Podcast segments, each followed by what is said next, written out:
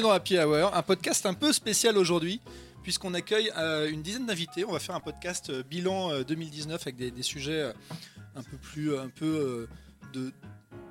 Vas-y Mathieu, vas-y, vas-y, vas-y, vas-y champion. Il, il fait le bilan calmement. Voilà, ok. On Avec- se remémore en chaque instant. Parler des des sujets- histoires d'avant comme si on avait 50 ans. avec des sujets qu'on n'a pas eu le temps de traiter l'année dernière et que chaque invité a ramené. Je vais faire le tour de table puisqu'on va dire bonjour à tout le monde. On va demander si le nouvel an s'est bien passé. Alexandre, est-ce que tu vas bien? Salut, euh, oui, ça va très bien. Le nouvel an s'est très bien passé. Merci Alexandre. Morgane, Morgane, bonsoir. Bonsoir. Tout va bien Oui, ça va super bien. J'ai passé un super nouvel an, quoique un peu trop sobre, mais super. On va arranger ça, on va arranger ça, On va pas se de problème. rattraper ce soir avec quelques, quelques bières ou quelques euh, verres d'eau autour de cette table. Bonsoir Sophie.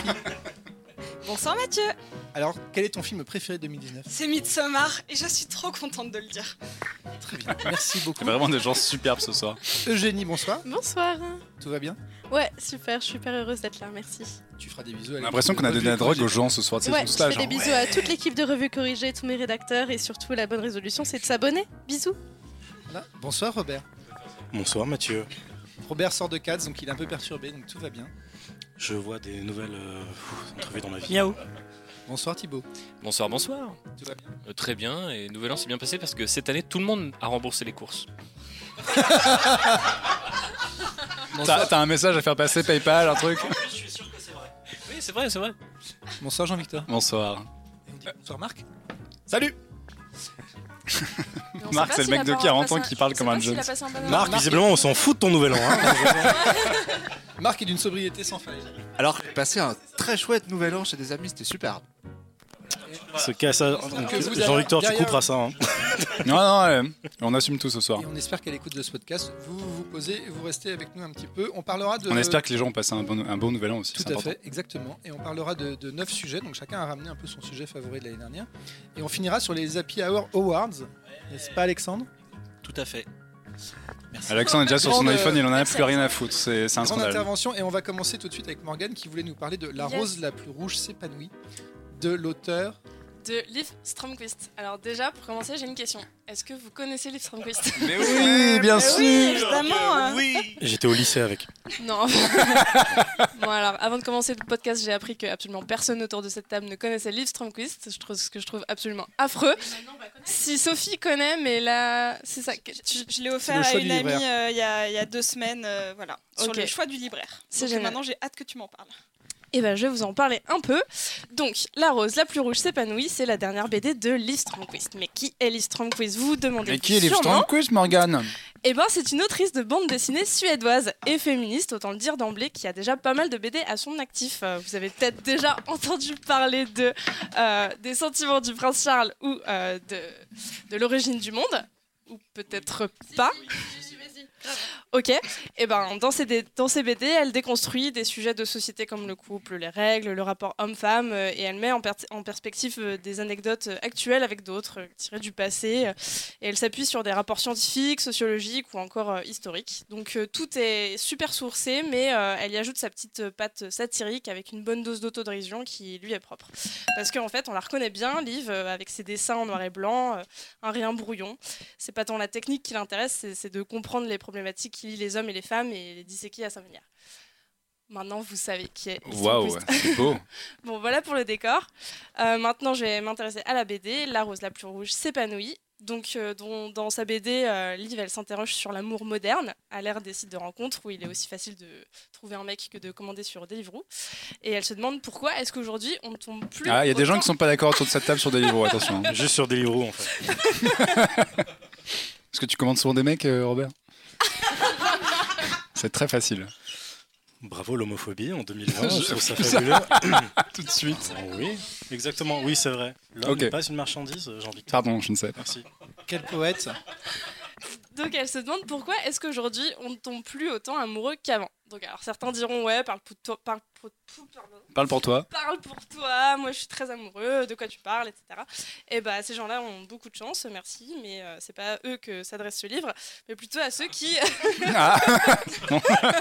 restez là, restez là. à ceux qui comme euh, Leonardo DiCaprio, parce que le livre commence en le prenant en exemple, euh, enchaînent les conquêtes. euh, Est-ce que c'est le meilleur exemple On va revenir avec le sujet de Robert. On est tous très proches. Est-ce qu'il est dispo sur Deliveroo? On veut savoir. Et Il, commande espère. des gens de moins de 25 ans sur Deliveroo. Non, parce qu'en fait, T'aimes Léo? Parce que Leonardo enchaîne les croquettes sans s'y investir euh, émotionnellement outre mesure. Voilà. Je comprends mieux, pardon. On t'aime quand même. Voilà. voilà, mais où est donc l'amour? Qu'en est-il de la passion enflammée? Que sont-ils devenus aujourd'hui? se demande Liv.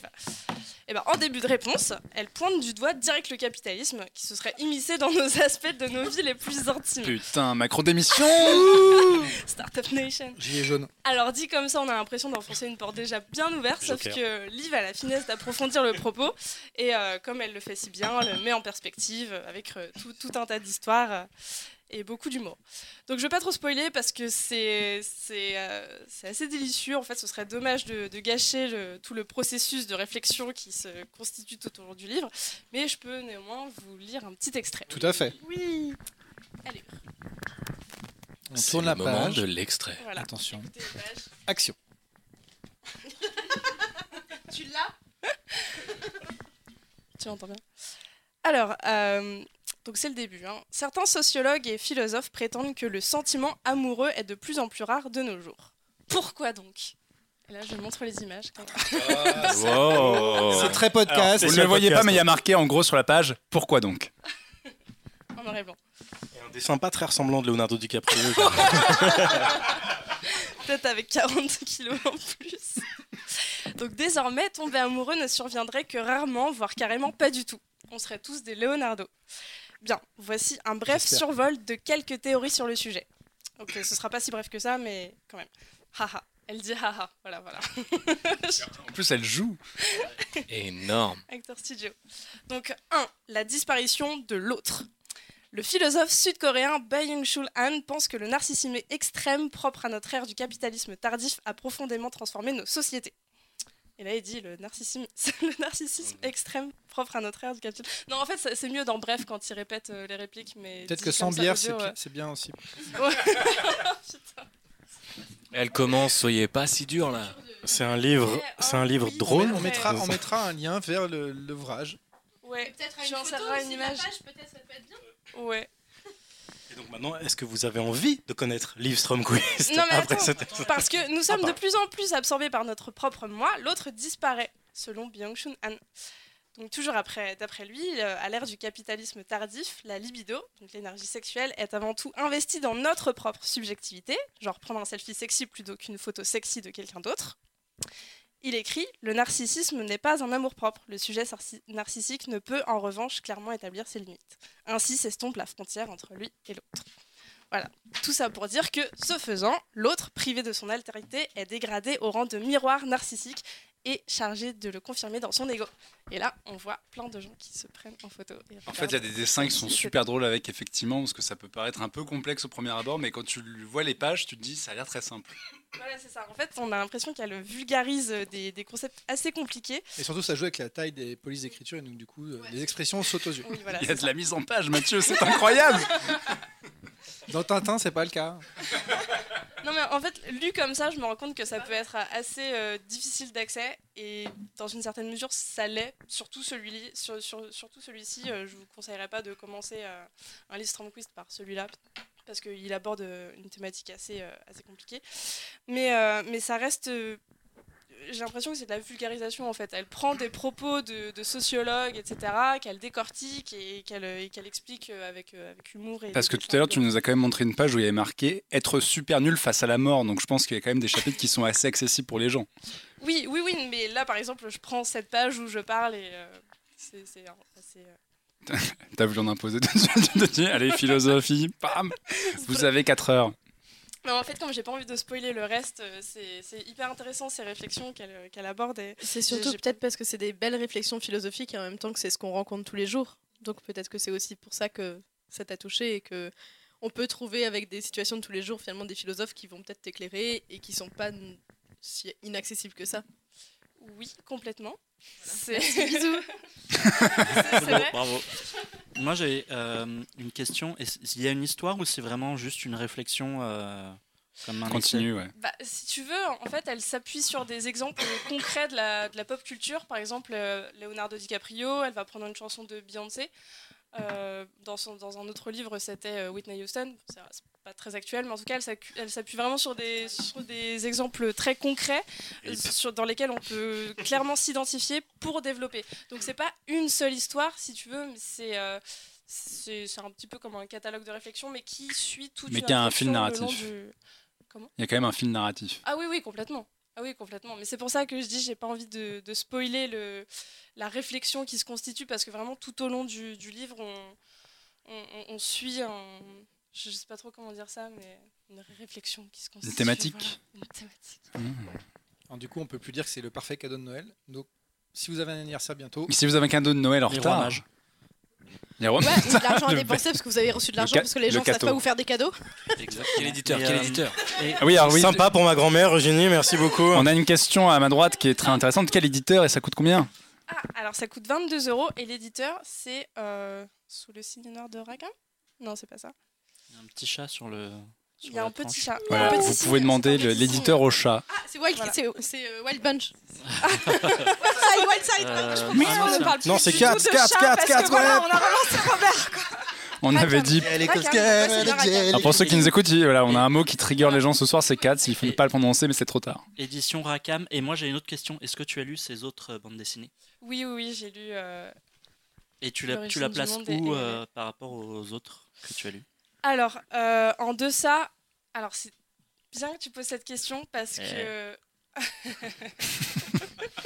Et ouais, le mec est rodé à ce n'est l'exercice. pas préparé. Rien n'est- rien n'est anticipé dans cette émission. Non, non, au contraire. En fait, c'est c'est pas ma BD préférée de Liv Stromkist. C'est important de le savoir parce que. euh, parce qu'elle est, elle est assez inégale, on va dire, euh, que elle, elle est... euh, Qu'est-ce que je voulais dire? Elle, euh, elle, elle généralise, elle généralise un petit peu plus que, que ses autres BD. euh, et elle s'excuse elle-même euh, de, de ça. hein. elle dit désolée. euh, Je cite des évidences, machin, mais. C'est ouais. peut-être aussi la possibilité de faire rentrer les gens dans ce mode de réflexion et du coup, Les autres sont plus personnels? Intimes? Personnel, non, pas tant que ça.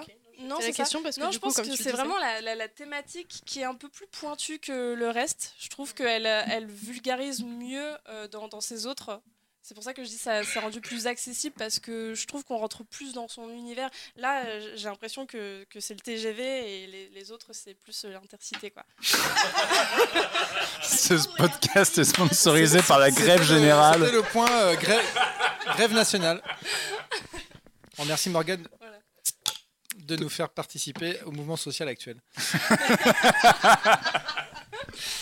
Très bien, c'est très intéressant. On va se plonger dans, dans cet autre euh, volet de la littérature suédoise.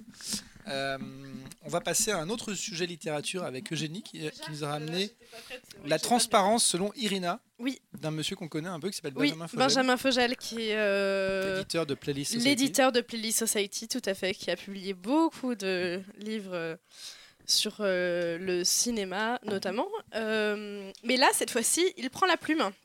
Euh, le livre est sorti en mars euh, 2019, du coup. Euh, la transparence selon Irina, euh, et qui est un thriller euh, euh, d'anticipation, parce que ça se passe dans 40 ans, dans les années 2000, euh, car- ouais, 2050, un truc comme ça. J'ai une Euh, blague à retardement. 2059. Est-ce que je peux la faire Oui, vas-y. 2040. euh, Non, Non, c'est pas ça. Mathieu se cache, puisqu'il y a vraiment. Est-ce que c'est le frère de Marc-Olivier Fogiel ou pas Pardon. Alors, c'est Fogel sans un i. Bisous. On s'excuse auprès de Benjamin qui nous suit sur les Benjamin, on t'aime vraiment. Euh, euh, donc, les on s'excuse aussi auprès de tous les Belges parce qu'on sait qu'on a Calex pour vous représenter les marques, on mais t'aime pas. ce qu'on a quoi. Playlist Society fait un très bon boulot en tant On adore. Playlist Society. Voilà, on a du Ouais. respect pour eux. Mm, mm. Malheureusement, voilà. Oui. N'écoute pas Benjamin. Euh, du coup, ce super thriller d'anticipation euh, euh, a été genre en fait c'est ma lecture de fin d'année. C'était genre le petit temps de pause entre Noël et le Nouvel An et je l'ai dévoré en cinq jours. Et ça a été une, vraiment une ouais une fenêtre sur le futur, sur un futur possible, en tout Alors, cas. Qu'est-ce que ça raconte? Ça raconte quoi? Bah Justement, j'y venais. Ça raconte l'histoire de Camille Lavigne, euh, qui, vit en fait euh, dans les années 2059 euh, et qui vit dans un monde où tout est régi par le réseau. C'est plus qu'Internet. Parce que Internet, t'as Facebook, t'as Google, t'as Amazon, t'as tout ce que tu veux. Sauf que là, t'as un truc, c'est le réseau, et toutes tes données sont publiquement accessibles par tout le monde. Les données bancaires, médicales, euh, ton âge, tes goûts, euh, ce que tu penses politiquement, tout, tout, tout. Euh, et donc il y a plus, il y a plus, là en 2059, il y a plus de, il y a plus de racisme, il y a plus vraiment de sexisme, plus vraiment d'homophobie, mais par contre tout, non mais c'est presque le monde parfait, sauf qu'en fait tout est régi par la transparence. C'est un monde où tout est transparent. Qui dit transparence dit surveillance. Qui dit surveillance dit éventuellement aussi liberticide. Enfin voilà, donc c'est vraiment c'est un monde qu'on ne connaît pas, mais qui est quand même assez loin. familier. Parce que ce n'est pas si loin. Euh, et donc, euh, Irina, moi je trouve qu'il est très beau avec sa couronne de. de ouais. J'aime On n'a pas bien. encore mangé la galette, on n'a pas Non, encore trouvé la fève, je suis c'est vrai. désolé. Euh, Transparence un peu, s'il te plaît. Alors, du coup, et Irina, en fait, euh, est totalement fascinée et sous l'emprise de cette. euh, Irina, n'importe quoi. Camille est sous l'emprise d'Irina, justement. Elle est totalement fascinée par cette Irina qui est un personnage totalement virtuel pour elle, parce que c'est un- une femme qui n'existe que, par, que sur le réseau. Le monde est divisé entre les gens qui n'ont rien à cacher, qui sont exclusivement sur le réseau, et les autres qui sont éventuellement plus accrochés à leur liberté, et donc euh, des nonymes. C'est un peu des influenceurs en fait. Alors il y a non mais voilà c'est un monde qui où tu es noté où euh, où du coup le monde se, se ta note aussi euh, est en fonction de de ton âge, de ton état de santé, de tout ça, mais aussi de tes réactions sur les forums, de, euh, de tes opinions, euh, si tu arrives bien à les défendre. Par si- exemple, Alex aurait une très mauvaise note. Tu vois. Euh, Tu m'as oh, piqué bah ma blague. Mais au final, c'est c'est pas. C'est pas Et c'est euh, un thriller parce qu'en fait, euh, du coup, dans ce monde, dans ce monde qui est régi par le réseau, évidemment, les terroristes, c'est les obscuranettes. C'est les gens qui sont contre ce système. Les mais fameuses pas- C'est pas si obscuranettes. loin de nous parce que là, on sait bien qu'en Chine, c'est déjà. ça- Oui, les déjà gens se notent déjà, tout est déjà tout est tout est enregistré, euh, ce que tu manges, que non pas ce que tu manges, mais euh, on, on sait déjà que genre les frigos connectés ça existe, qui te disent ce que tu dois manger. On sait déjà que euh, ton radiateur tu peux le mettre en avance pour qu'il ait la bonne température. Enfin voilà, en fait tout est très proche de toi, mais c'est c'est c'est trop perturbant pour que ça soit si proche. Ça t'a fait Euh, peur ou ça Ouais, ça m'a fait peur, mais ça m'a fasciné parce que c'est presque un monde parfait. Tu vois, le, euh, le racisme n'existe plus, il n'y a pas d'homophobie. L'héroïne euh, dont on parle euh, est androgyne. Euh, Mais en fait, c'est très hypocrite, je pense. Comme société? Est-ce Bah, qu'il- est-ce que justement. est-ce que c'est décrit comme ça, comme un monde justement Euh, comme tout le monde alors sait non, tout? non, c'est la transparence. C'est-à-dire que, tu sais, cette fameuse phrase qui te dit si tu n'as rien à cacher, voilà, c'est que tu n'as rien à te reprocher. Euh, bon, ça peut être vrai, et les gens. On parlait tout à l'heure d'un film. euh, où, euh, où tu peux être tout à fait naïf, enfin, on- je sais plus quel est, on en parlait avec, tu peux être tout à fait naïf par rapport à ce système et vraiment totalement sincère en disant bah non effectivement moi j'ai rien à cacher et les, les, les- la- en plus Benjamin a inventé tout un toute une des néologismes les gens qui, qui adhèrent à ce système de transparence s'appellent les rien à cas rien à cacher Euh, mais je vous laisse parce que tout- y a, je vous ne donnerai pas tous les tous les néologismes parce que c'est vraiment savoureux Euh, et en fait euh, Camille l'héroïne du livre est une anonyme parce que pour elle, elle veut, elle veut être anonyme dans sa, dans sa vie IRL. Parce que du coup, On a eu un accident, ne vous inquiétez pas. accident. Mais tout va bien. Euh, Accident ouais. de chips. Et, euh, et en fait, tout est régi en fonction de ce que tu vas faire IRL ou IVL, in virtual life. Ah. Voilà. Et, euh, et elle, en fait, elle, a un pseu- elle utilise un pseudo dans, sa, dans son IRL. Parlons. Mais Du coup, les gens, les gens ont quand même une double identité. Non, pas forcément. Il y a les Rianaka qui ont la même vie Ah oui. IRL, IVL. Mais t'as quand même toujours des gens qui vivent Mais les il deux y en a certains côtés. qui, et- pré- qui ont, ils ont le droit, parce qu'en fait, cet État n'est pas un État euh, totalitaire encore. Et il y a des règles qui te, qui te, qui te donnent le droit d'avoir un pseudo IRL, ou des règles qui te disent que tu n'as pas le droit euh, de savoir qui explore ton profil. Enfin, il y a plein de. en fait- et en fait, en, en 10 pages, Benjamin te donne toutes les règles de cette société. Et, euh, et en fait, tu, ensuite, tu rentres dans un thriller qui n'est pas tout à fait. euh, qui est assez proche de toi et qui en même temps te montre un monde euh, parfait et effrayant. Et c'est. Est-ce que, est-ce fasciné. que tu dirais, est-ce que tu accepterais la comparaison si on te demande si c'est un espèce de Black Mirror. Black Mirror à la française? Parce que tu vois, forcément. C'est ce que j'ai dit juste avant. Ah, pardon, Oui, pas mais en fait, euh, moi, moi, comme je suis pas du tout connectée aux séries, euh, parce que, Parce que tu vois, par exemple, le truc, le truc de la notation, c'est un ça, épisode de Black. Mirror, par exemple. Ouais, euh, en fait, euh, totalement. C'est-à-dire que moi, je découvre ce livre sans avoir vu Black Mirror, donc vous allez me dire, Ah, ça, je l'ai déjà vu, gna gna gna. Voilà. Non, mais, là, et voilà, en, j'ai même pas regardé combien de pages il fait, ouais, 270, un truc comme ça. Ben, je l'ai dévoré, c'est vraiment savoureux. Il y a des vrais néologismes, et il te, il te montre un monde qui n'est pas si loin, et c'est un vrai thriller avec des gens qui ont des vrais sentiments amoureux comme maintenant. Le décalage horaire existe dans ce monde, alors que tout est régi par le numérique, par gna gna gna. On a encore du décalage horaire, et moi je me dis, waouh, c'est trop bien, genre, les gens ne réussiront pas tout à changer. Waouh, ok. Non, mais tu vois ce que Décalage je veux dire, horaire, c'est qu'il y a un truc où même ces, pe- ces petits détails te permettent de dire que bah, le monde ne changera pas complètement, même il y en a encore des Il y a, vrais il y a un sens du détail tout. qui rend le truc crédible. en fait. Ouais, ouais c'est génial. Est-ce que tu penses que ça ferait un bon film? Oui, Alors, ouais, mais j'ai pas envie de le voir.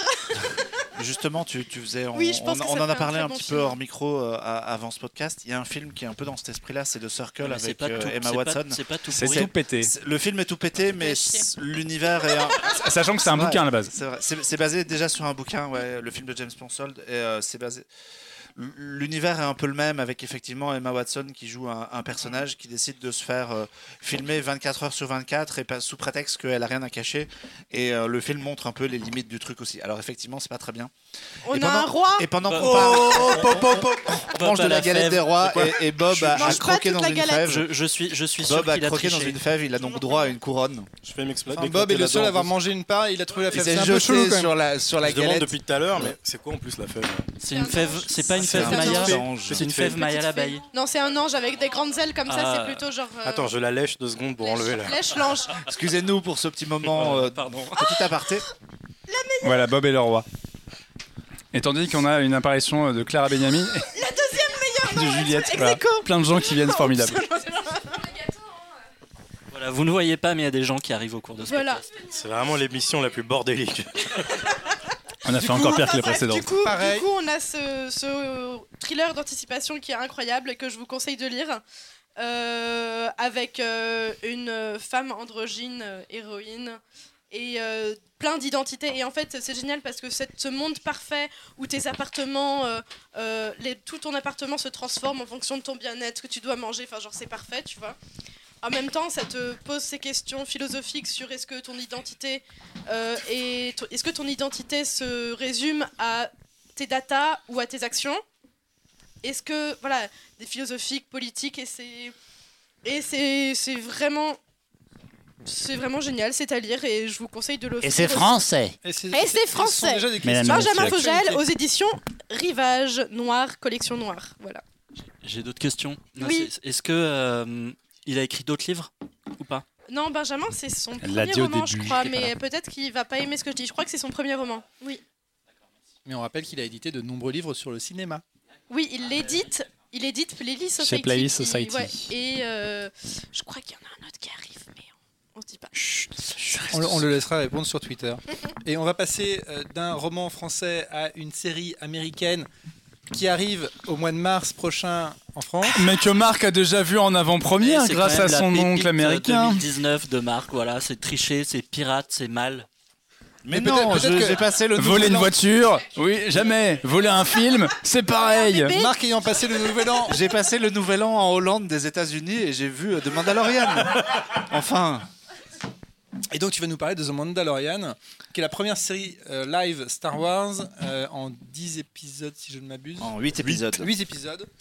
Oui, je voulais, pas, je Pourquoi voulais, veux-tu nous parler de cette série je voulais quand même parler. Euh, toi, de- qui, de- toi qui administre Clone Web, Je voulais quand même parler de Mandalorian de manière un peu euh, générale et pas forcément revenir sur. euh, sachant qu'en face on a sur- Thibaut. de- sur de- chaque épisode. Bien, c'est qu'on lui a dit ramène-nous le meilleur de 2019 et lui arrive ouais, je voulais parler de façon générale d'un truc lambda. euh, Mais c'est pas, c'est pas un truc lambda D'un truc en pas fait. terrible. C'est pas un truc lambda, ça a coûté 15 millions par épisode, C'est bordel. pas un truc lambda, ça a coûté 15 millions par épisode fois 8.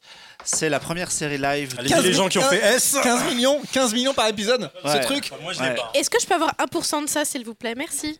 Revue et corrigée, s'il vous plaît. Euh. Kathleen Kennedy, vous pouvez écrire à revue et corrigée. Et euh, du coup, euh, ouais, c'est une série en, donc en 8 épisodes. C'est la première série live Star Wars. Euh, George Lucas avait eu un, un projet euh, à la fin des années euh, 2000, quand, après l'épisode 3, de, de faire une série live déjà, qui aurait pu être une série euh, inspirée de. euh, basée plus ou moins sur, euh, sur Boba Fett et l'Underworld. Et je pense que des, des- quelques idées peut-être ont, ont été reprises dans, dans, dans The Mandalorian. Euh, de quoi ça parle En gros, euh, je vais spoiler comme un sale porc. Donc, si vous l'avez pas vu, avancez au timing suivant et passez à la rubrique d'après. Respectez que la loi. je, vais, un peu me laisser aller là-dessus. Euh, The Mandalorian, c'est l'histoire d'un chasseur de primes qui est un Mandalorien comme Boba Fett, mais qui n'est pas Boba Fett. Ça se passe cinq ans après euh, le retour du Jedi. Et euh, en fait, il est envoyé en, en mission. Il doit euh, capturer, ramener quelque chose sans trop savoir ce que c'est. Et il se trouve qu'il découvre un bébé Yoda.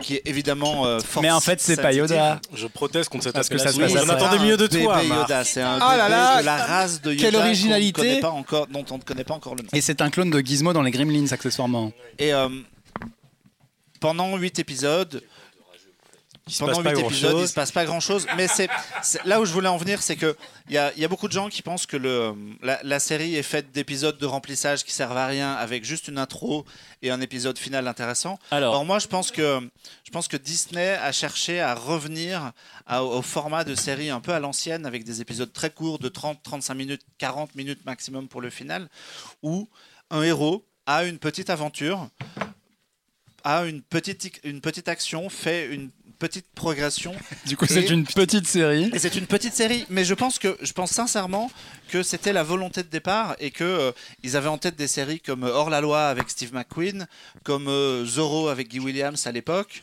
comme tout ce que Disney a Hercule, produit, Xena, pour- tout ça. tout ce que ouais, mais T'as oublié Stargate. alors, alors tu a rigoles. pas Voilà, juste du juste- fric en tête parce qu'en vrai, euh, Alors- Star Wars, c'est ça.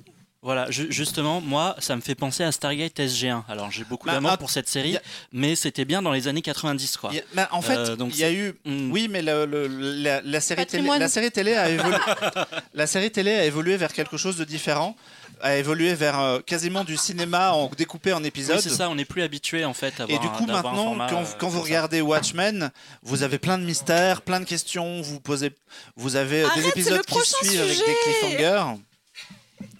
Et, euh, et, et là, on revient à bah, un petit divertissement tranquille, à une petite Ouais, dose de Star Wars. Le dimanche matin avec ses céréales. alors, Mais Alors, carrément, en fait. J'ai une question. pense Fallait que pas choisir un truc que tout le monde avait vu. je Parce que tu pense vois, que personne n'a rien dit sur Strom Quiz, c'était sur Alors, le bouquin de, J'ai- une question. c'est vraiment le format voulu et c'est ça qui m'intéresse en fait. mais est-ce que, alors ça c'est la, question petit, de en nerd, fait.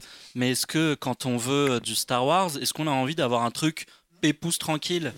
Mais justement, tu, as le cinéma qui te. Qui est de la merde. Qui, qui est censé t'apporter du grand spectacle. Avec des histoires complexes qui se suivent et, euh, et- et ce genre de choses. Et tu as en face la série qui te propose autre chose.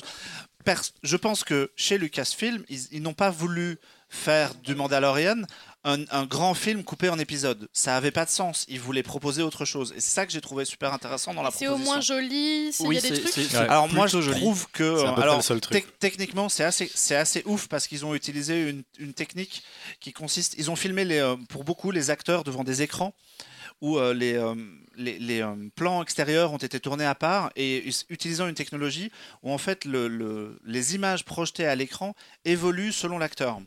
Donc plutôt que ça soit euh, C'est plus un fond vert, ils tournent devant un écran en il, fait. il tourne vraiment devant un écran et euh, avec un écran qui des images qui bougent. et pas euh, James juste des plans Cameron fixes. connaît quoi. la technologie. Bah, James Cameron a, a- a dé- a- a été le premier à Il utiliser il la technologie sur. Avatar. Et, et ce que Mandalorian en fait, c'est l'évolution. J'ai un, message pour James Cameron s'il nous écoute. Hein, ce fils Ah de oui, pute euh, Abyss. Tu sors pas Abyss Je garde, je Attends, garde j'ai un- un truc à dire. Euh, Est-ce que tu trouves pas que on pourrait passer de, je crois que c'est toi qui avais tweeté ça en plus, Bob, de l'épisode 3 à l'épisode 8 Oui, mais encore une fois, c'est pas pas la volonté du truc. La volonté, c'est de c'est de proposer par épisode une petite aventure et que euh, vous êtes peut-être trop jeune autour de cette table, mais moi je regarde des Oh Zorro. là, Oh là là, ça y est, ça nous sort la fête. je t'assure La que non. caution, euh, oh là là. Moi je regarde des Zorro dans les années 80 Oui, oui, on est, on est plus jeune. 90. Oui, oui, oui. et, euh, et, et- jusqu'à ce que c'est- enfin c'est passé pendant 1000 ans sur France 3 après donc vous avez Ça passe toujours en fait. Euh, ah non, ça, ils ont arrêté à cause de Disney figure-toi. Bah, ouais, en France, ça passe toujours. euh. Euh, et du coup, c'est c'est vraiment des séries que tu peux regarder. Je pense que, de- Oui, pour oui. répondre à ta question, Alexandre, de Mandalorian, quand ils en seront à la saison 5 ou à la saison 12, Mais qui regardera encore? Tu pourras Ouais, euh, prendre la série de manière. Un épisode random. La team, En fait, la, voilà. team- la team Yankee. La team, la team bat les Qui est là. couilles, c'est-à-dire que tu tombes dessus, t'en matin, très bien, puis t'as oublié. voilà. L'idée, c'est de pouvoir regarder ça comme une série animée ou comme une série euh, par épisode où tu chopes l'épisode qui passe et tu fais Oh cool, un peu de Star Wars, je vais regarder pendant une demi-heure. Mais Mais tu veux, dire que c'est pas feuilletonnant. Je vais Mais que défendre- Star je Wars, ça devrait pas que être Marc plus dit. que ça en fait Non mais c'est ça. En fait, je vais défendre ce que Marc dit dans une certaine mesure avant, avant de le casser.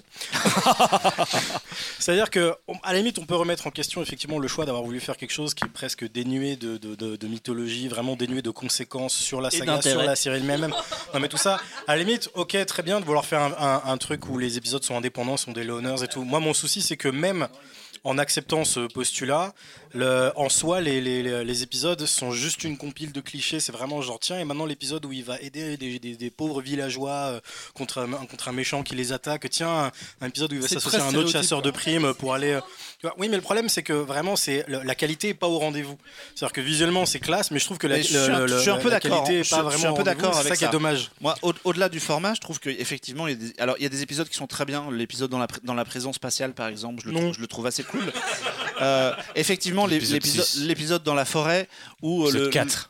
Le, fameux euh, le 5 ou le 6, celui qui est. euh, Le 5, c'est avec le chasseur de primes. Ouais, le est 5, c'est avec mal. le Tatooine, chasseur de Bobby primes sur. Tatooine. Ouais. Celui-là, il est, il est vraiment Quel dégueulasse enfer. en fait. Quel enfer. Parce qu'il raconte rien. Mais euh, vas-y. Est-ce que enfin ça invente des nouvelles choses dans l'univers Star Wars? Eh ben Absolument non, pas. c'est exactement ce Pas que j'allais tout. dire, c'est que c'est quand même une énorme Ok, compile de donc on en a déjà marre. Où tu passes ton temps à revisiter des décors que tu as déjà vu 14 500 000 fois dans ce putain d'univers.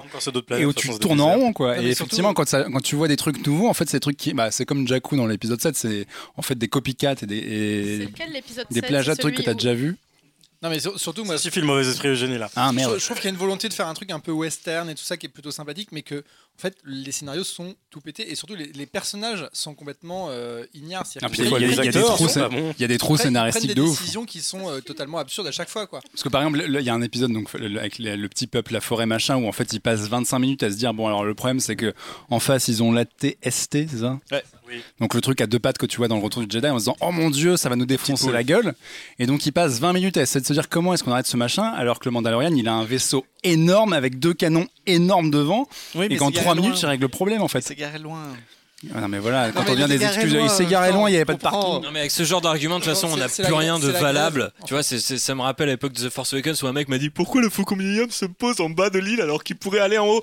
Genre, ça tue complètement, tu vois, euh, l'effet dramatique, la tension, On le- rappelle que l'épique qui Thibaut peut venir de tout a ça, un tu vois. podcast sur Star Thibaut, Wars pas qui s'appelle là-dessus. Outrider. Non mais pour le coup, genre je suis assez d'accord avec ce que dit M- et Marc et Bob parce que je, je pense qu'il y a une part de naïveté mais qu'elle excuse pas tout. C'est-à-dire que c'est sympa d'avoir son petit euh, euh, Freak of the Week version Star Wars mais qu'à un moment faut quand même envoyer. C'est-à-dire soit si chaque épisode a pas euh, comment dire de conséquences, au moins fais-le, va à fond dans le style. C'est-à-dire que par exemple il y a l'épisode 6 de la prison que citait Marc où euh, on peut se dire ok là ça va être vraiment l'épisode où il va tuer des types ça va être un peu sombre il y a une ambiance un peu dans un vaisseau la lumière rouge qui clignote ça peut être un peu sombre au final le, le- le show reste vachement family friendly et il Ah, faut pas trop qu'il y ait de conséquences un peu négatives après, sur le c'est personnage C'est quand même destiné à Disney donc du Voilà. coup, vu que c'est destiné à Disney ils sont euh, ils sont limités par la politique de du Disney+. coup c'est jamais vraiment un, truc- exercice de style et c'est- jamais vraiment un comment dire une histoire au long cours euh, feuilletonnante avec plein de En rebondissements plus des la limites familiales, j'ai l'impression qu'il y a aussi des limites au niveau de genre, on va essayer de froisser le moins de gens possible. Donc c'est aussi pour ça qu'il il ose même pas vraiment s'aventurer un peu dans le lore, Moi, moi, mon, proposer des trucs, tout ça et tout, à cause du backlash mon- de l'épisode 8. Mon souci avec la série, c'est que ça a été confié à, à deux hommes qui sont pas forcément les meilleurs créateurs du monde,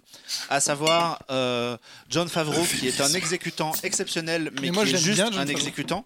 Il n'est pas capable de créer Iron quelque 2, ouais. chose d'original tout seul. Chef. Et Dave Filoni, qui est quelqu'un qui a plein d'idées et qui, à l'inverse, a, vraiment besoin d'être encadré parce que quand il réalise ou qu'il écrit vraiment tout seul, c'est la catastrophe. Et c'est la rencontre des deux, je pense que Disney les a associés ou Lucasfilm les a associés parce que euh, Filoni et, euh, et Favreau s'équilibrent et euh, l'un permet à l'autre de, de, se trouver un peu, mais il y, a, un manque de créativité et moi mon, espoir c'est que que la saison 2 euh, amène de nouveaux talents en fait et qu'ils aillent chercher un peu plus des mecs comme euh, Rick Fou, Fou- Fumi- Rick Famouille. ouais. merci qui a, euh, qui a réalisé quelques ép- les, les épisodes les plus solides.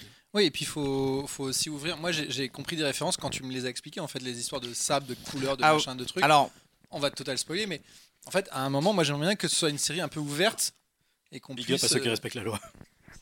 Alors il y a- y a Personne n'a vu la série autour de cette table, on, est, on spécule, c'est tout. on spécule, mais euh, le- J'ai entendu dire que. effectivement le J'ai un très bon avocat. effectivement l'épée qui apparaît, le sabre qui... le sabre qui apparaît à à la, à la fin de l'ultime épisode de la saison, c'est de l'univers étendu, mais ça, provient, ça, ça provient des séries animées. Et euh, il y a beaucoup de gens qui dédaignent l'animation sous prétexte que c'est de l'animation. Alors, oh là là, mon Dieu, c'est de l'animation, donc on regarde pas. Euh, pour, pour aller un peu dans ce sens-là, prenez les top séries des gens cette année. Ça, si vous cherchez des, euh, ça se limite à, Bo, à, Bo- à BoJack Horseman Morty. ou à Rick et Non, mais Morty. attends, il y, a- il y a une différence les gens entre. ne regardent pas l'animation. Non, non, mais attends, en il y a une différence entre dédaigner l'animation temps, en fait. et dédaigner le fait qu'il faut avoir vu 450 000 trucs parallèles pour comprendre une putain de Il faut pas référence. avoir vu 450 000 trucs. Ah, il faut avoir vu l'épisode 14 de la alors, saison mais là, 3 il de Star Wars. T'as pas besoin d'avoir la compris quoi que ce soit, tu vois, tu dis c'est cool et ça te sera expliqué dans la saison 2. C'est juste du cliffhanger. Oui, mais après, les fans viennent te dire, en fait, il faut aller sur le Wikipédia pour t'expliquer que c'est le sable bidule. Enfin, tu vois, il y a un moment, ça tournait un peu à vide, quoi. Of course. Non, non, moi, moi, moi, je suis pas d'accord. Ça existe dans une série d'animation qui est publique, qui a été diffusée sur plein de chaînes, qui est dispo, Non, mais c'est Star qui a Wars. été dispo sur Netflix. c'est ta faute. Non. Tu peux t'y intéresser. C'est pas, c'est pas, c'est pas compliqué d'accès. C'est pas. Non mais je te dis pas que c'est compliqué d'accès, mais je te dis juste que la série repose en fait intégralement là-dessus. Le problème c'est que, comme toujours avec Star Wars, il y a un moment où il faut quand même être capable de faire fi de l'esthétique Star Wars. C'est-à-dire que la meilleure façon de juger un produit Star Wars aujourd'hui, parce que c'est devenu des produits, c'est de se dire si je retire les sabres laser, les vaisseaux, qu'est-ce qui reste? Et c'est pour ça par exemple que l'épisode 7 ne marche pas, c'est que Star Wars se bouffe la queue parce que ne fait que citer Star Wars. Alors The Mandalorian, en fait t'as un espèce de western un peu chiantissime et si tu Il y a dis Thibaut qui fait des commentaires hors micro. Qui mais des allez vas-y sons. Thibaut, je, je sais qu'on n'est pas tout à fait d'accord sur la question. Rappel 2, Thibaut a un podcast qui est consacré à Star Wars. Mais il y a un- en fait, il y a un truc, c'est que par exemple, The Mandalorian, il y a quand même des Avec scènes entières qui Un truc sont. de patrimoine. Il y a quand même des scènes entières qui sont construites là-dessus où tu vois le mec qui se balade pendant 3 minutes dans un village où c'est juste, regarde, il est dans Tatooine sur. un- Et en fait, tu, la scène n'a aucun putain d'intérêt narratif à part te dire, regarde, on est dans Star Wars. Et t'as envie de leur dire, je sais, mec, j'y suis allé parce que quand je démarre l'épisode, il y a marqué en Star Wars, putain de merde. Alors, Oui, ah, oui, tu vois, il y a quand même ce truc, genre, euh, on se touche la nouille parce que c'est Star Wars, mais avancez, quoi, on a compris, on y est pour ça. Après, là, là, là où c'est particulier, c'est qu'encore une fois, c'est la première série live que ça a été euh, mis en place, je pense, en, quand même en marchant sur deux œufs. Alors évidemment, ça cartonne et le bébé Yoda. Enfin, mec, est c'est John Favreau, c'est le gars qui plie le Roi Lion et le livre de la c'est jungle. pour vendre des jouets C'est- fait pour vendre Baby des Yoda. jouets, euh, comme, comme depuis 40 ans. Baby, Baby des Yoda, c'est un peu le too much quand même en termes de merchandising. euh, ça se voit un peu. plus démocratique. euh, j'en peux plus. J'ai perdu le fil de ma pensée, du coup, mais c'est pas grave. Comme la série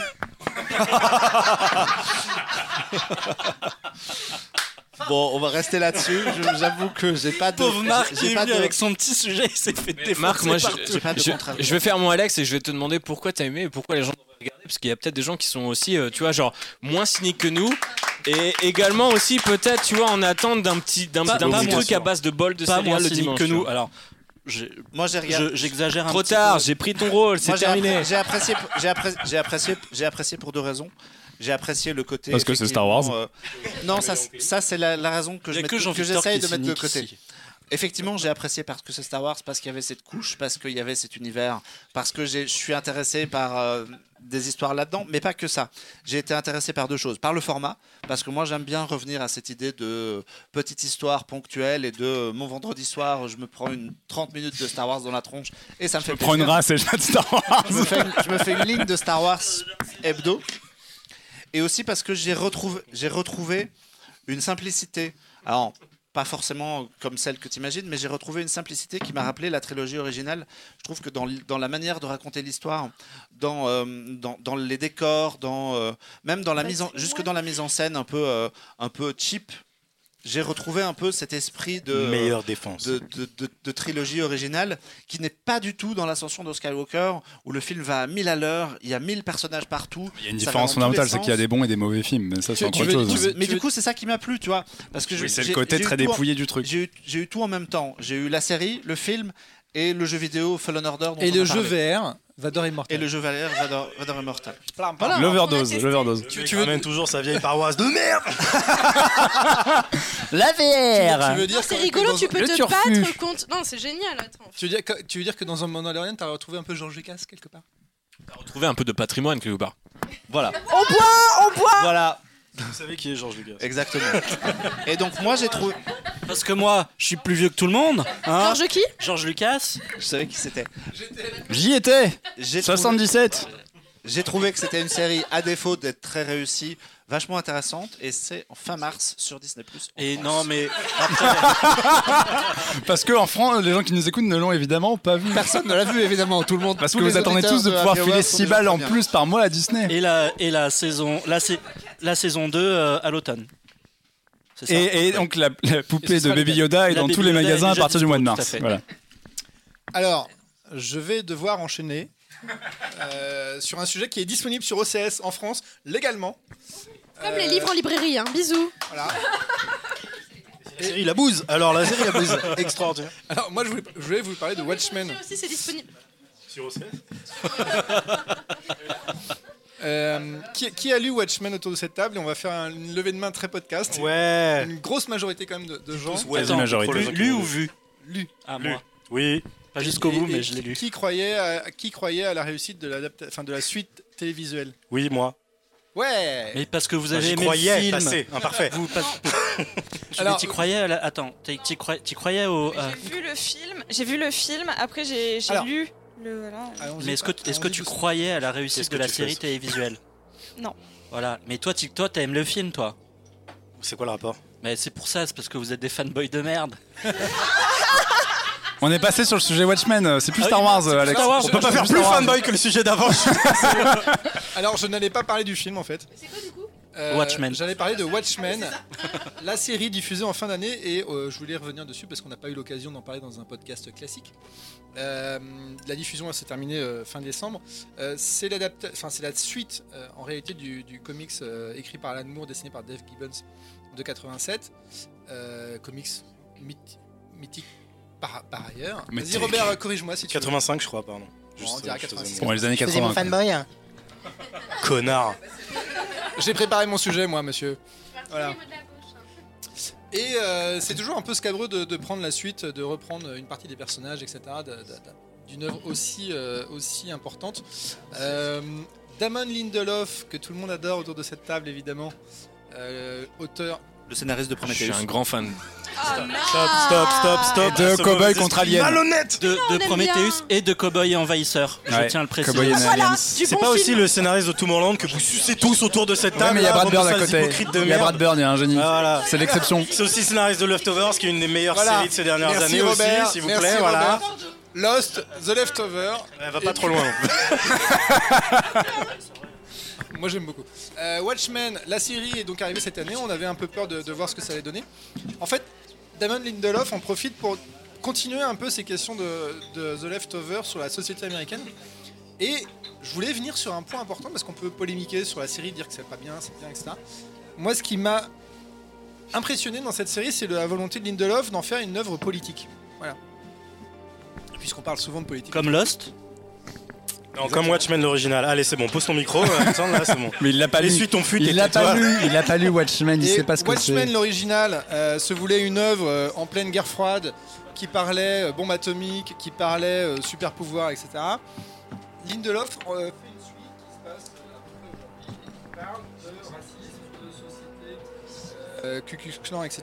Et qui surtout fait un portrait d'une d'une Amérique euh, complètement, euh, complètement, euh, complètement euh, refermée sur elle-même, avec avec un côté un peu anti-Trump qui est assez plaisant en fait.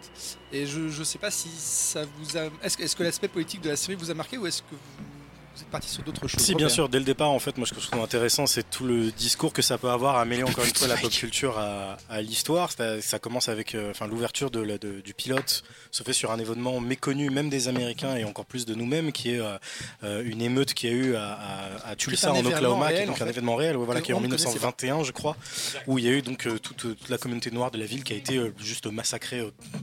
Gratuitement euh, à, l'époque et il s'en sert pour mêler enfin en fait il, remake presque le début de, de, de l'origin story de Superman avec deux parents qui mettent un, petit gamin dans un, dans un, dans un vaisseau pour l'éloigner de, de, c'est pas l'explosion de Krypton là donc c'est l'émeute et tout machin. Et euh, du coup mêlant la pop culture et l'histoire comme ça il, annonce un peu le ton il donne un peu le il annonce la couleur hein, un peu en fait de, ce dont il va parler, qui porte beaucoup sur euh, les questions raciales, euh, l'appropriation culturelle, tout ça, comme après se développe euh, dans, l'épisode 6 notamment, la manière dont il revisite un peu une zone d'ombre de la BD originale pour étayer son propos.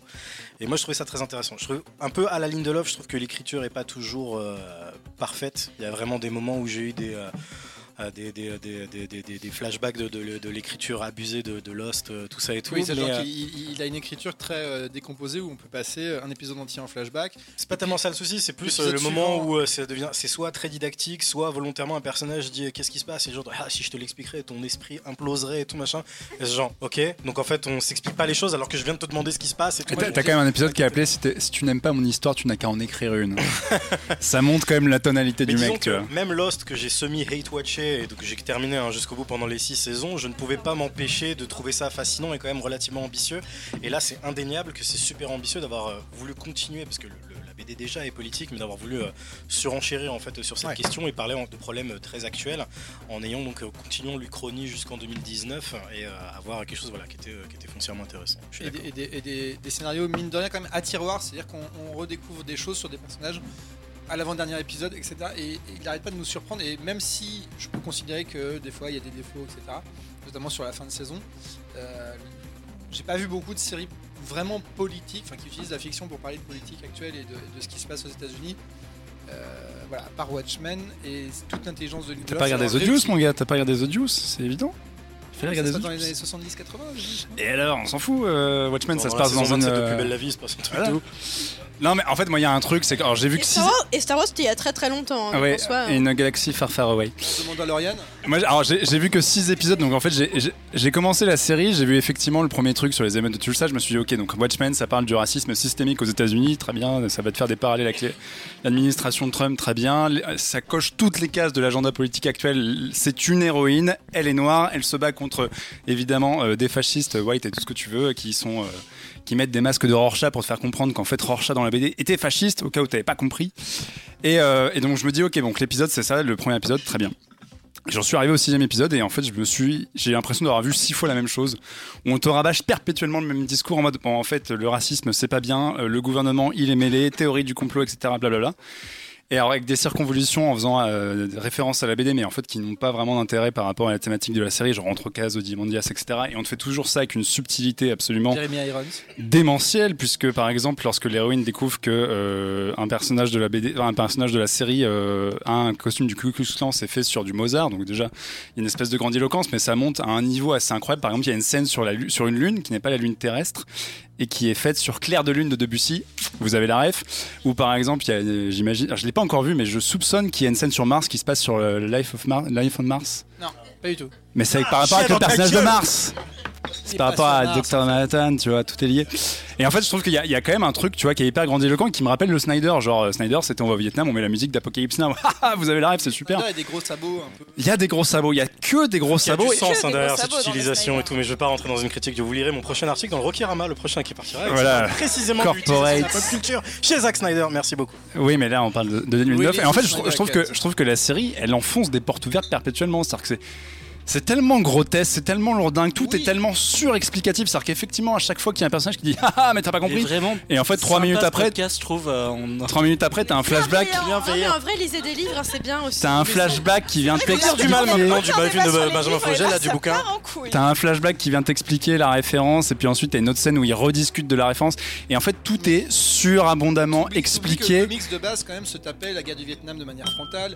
Oui, sauf que le comics de base. Attends, j'allais y venir. Il y a une différence fondamentale. Parole tout à chaque début de chapitre hein, aussi, hein, de, de, de chansons et tout. enfin, C'est que le comics de base, il y a un truc qui est ra- radicalement différent, c'est qu'Alan Moore, il t'envoie tout dans la tronche et il te laisse te démerder avec. Il te dit jamais Rorschach est un fasciste. Il te montre la pensée de Rorschach et c'est à toi de comprendre que oui, effectivement, le mec est un peu chelou. Et ainsi de suite. Et en fait, tout son champ référentiel et sa déconstruction du genre venait de ça. Et Alan Moore est toujours quelqu'un qui a fait confiance à l'intelligence euh, de son public. Ça a fini par lui retourner dans la tronche parce que le mec est, est un putain de génie et euh, en fait, les, le- enfin, tu peux plus suivre du Alan Moore aujourd'hui. C'est quand tu lis les derniers, les derniers trucs qu'il a écrits, tu te sens littéralement débile parce que le mec est un putain de génie. C'est un gars qui a un quotient intellectuel monstrueux, euh, parle pour toi. qui a une culture délirante. Je te laisserai nous faire un résumé de Jérusalem en 30 secondes si t'as envie. Enfin voilà, et en fait tu peux pas passer après Alan Moore, mais surtout tu, si tu veux vraiment être dans l'esprit de Watchmen, il faut un moment faire confiance à l'intelligence du spectateur et se laisser dire, on est en 2019, m- même maintenant 2020, les gens on va leur filer les trucs et ils se démerdent, ils vont comprendre. Or l'inverse de, de- de la BD et ce que fait la série, c'est que tout est expliqué 14 500 milliards Ah, de pourtant, fois et c'est insupportable Il y, a, y la qualité HBO derrière qui était qui, qui est pas le dernier, euh, la dernière chaîne à, à produire des, des séries aujourd'hui. Ah mais après c'est bien produit, ça je veux pas te dire le Et- contraire. Le fameux épisode 6, oui c'est bien réalisé, ils font des trucs de mise en scène. Après, après, faut voir parce qu'ils annoncent timidement une saison 2. Tu vois, ils disent ah peut-être c'est une anthologie, on sait pas. Bah vraiment, oui, voilà, ils sont pas très clairs. Lindelof Putain, j'espère- que non, idée, vu on comment se saison 1. Vu comment se termine la série, euh, je veux pas d'une saison 2, moi. Ça va être dégueulasse, quoi. L'idée de fin, le plan, quasiment la scène finale, elle, Mais moi je trouve ça je vachement veux pas du tout voir ça à la télé, quoi. personnages qui moi Parce moi dans le, dans, dans le comics euh, était, euh, enfin c'était problématique de se dire mais qu'est-ce qu'on pourrait raconter Je trouve que Lindelof a une façon intelligente de, de raconter les choses, surtout sur euh, le pouvoir, sur tout ça. Lui, a priori, il revient pas hein, c'est pour une saison 2, hein, c'est ce qu'il a dit en tout cas. Fuck.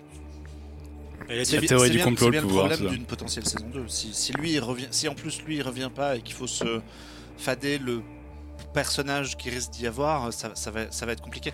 Moi, moi je, je trouve, ce que je trouve avec la série, c'est que euh, Li- Lindelof, il, il y est allé en marchant sur des œufs. Il a écrit, il a pu- il avait publié sur, sur Instagram une, Belle métaphore au regard de la série. une- il avait publié sur Instagram une très longue lettre pour dire oui, moi je respecte Alan Moore, euh, je respecte la BD. Et, euh, et du coup, il y est allé trop en marchant sur des œufs et peut-être en se lâchant pas. Et euh, je trouve que les, les quatre premiers épisodes sont infiniment trop longs. En marchant sur des œufs, c'est une bonne expression, mais vous comprendrez en regardant la série. C'est On n'a c'est- pas écouté. les quatre Le premiers épisodes je sont pas infiniment longs. j'ai pas été respecté dans ce à partir du cinquième. Je trouve que les, les- les personnages, les nouveaux personnages, sont pas très intéressants en fait. Finalement, il a du mal à donner du corps à ces, à ces nouveaux personnages. Et le seul moment où il arrive à devenir très bon, c'est quand il rattrape les personnages de la BD, quand il va chercher Manhattan, quand il va chercher Rorschach, quand il va chercher euh, Silk Spectre. Et, euh, Et ben tu vois Marc, je pense tout l'inverse moi. C'est pour ça que je serais pas contre une saison moi, 2 je- qui explore je sur les trouve autres que, personnages. euh, je trouve que les épisodes où les anciens personnages se croisent, euh, notamment le- la réunion dans, dans, dans la base arctique et ce genre de trucs, là je trouve que ça, ça devient vachement intéressant. Alors il va, tu sens qu'il y va avec beaucoup de respect, avec beaucoup de. Marc il aime le fanservice, c'est pour ça qu'il dit ça. Mais Tu euh, préfères les scènes avec Han Solo, c'est ça que les scènes voilà, avec Ray, hein exactement. Dis-le Marc Exactement.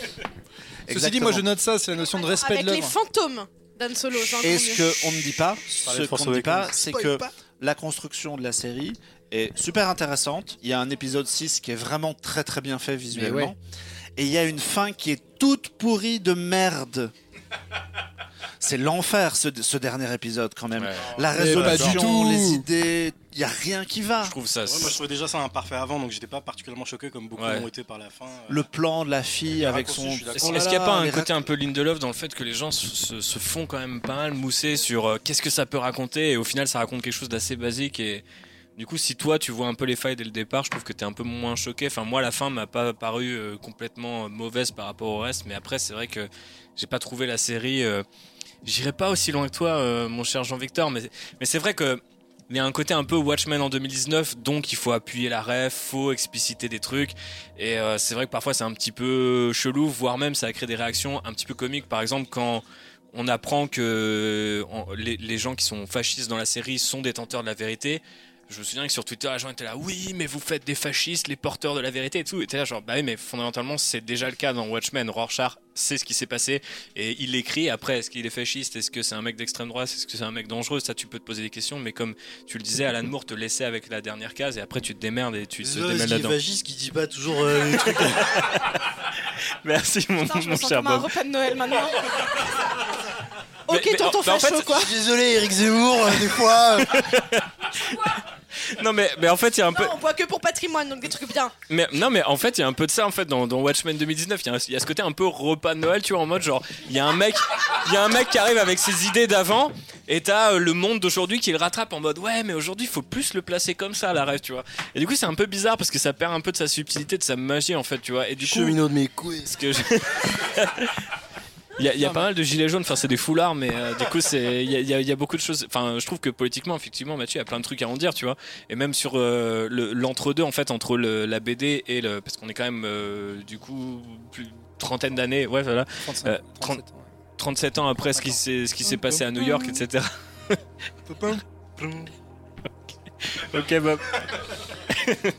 et du coup, je pense que là-dedans, il y a aussi, avait peut-être des trucs un peu plus intéressants à raconter. Et après la writing room de Damon Lindelof, il y a quand même des gens qu'on n'a pas forcément l'habitude de voir à la télé et tout, et qui peut-être sortiront de cet effet euh, genre waouh je suis super subtil mais en fait si enfin voilà comme tu dis tu tapes le nom de la musique et tu vois genre tu te dis ah ouais le gars a été tapé musique euh, avec lune dans le titre sur Google tu vois et euh, enfin je veux pas être aussi je sais qu'il y a beaucoup de gens que je respecte qui aiment beaucoup cette série et qui l'analysent dans tous ses recoins mais c'est vrai que moi souvent je me dis waouh vous allez quasiment plus loin que le mec lui-même alors après euh, j'ai fait une prépa littéraire donc je- je- je- j'en sais quelque chose tu vois les gens qui lisent on est très et heureux là, Ça se la raconte. hein. ça se la raconte de ouf mais Ça, euh, se voit dans- ça se voit dans le podcast Outrider de- sur Pod. ça.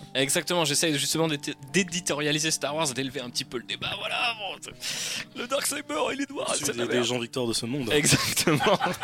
Bon, en, tout cas, en tout cas, Damon Lindelof, c'est pas trop planté avec Watchmen. Il a, il a Non, mais. quelques écueils, il a pas tout réussi. Franchement, ça vaut le, re- ça vaut le, le visionnage. Il a enfoncé des portes. Vous, alors, vous trouvez pas par exemple que tout le truc. Ah, le mec Non, parce que par exemple, tout le monde te parle. En fait, moi j'ai regardé, j'ai regardé la série. fasciné par les portes. En fait. J'ai regardé la série parce que tout le monde te dit l'épisode 6 c'est frappadingue, c'est incroyable, il y a des effets hostiles, série machin, etc.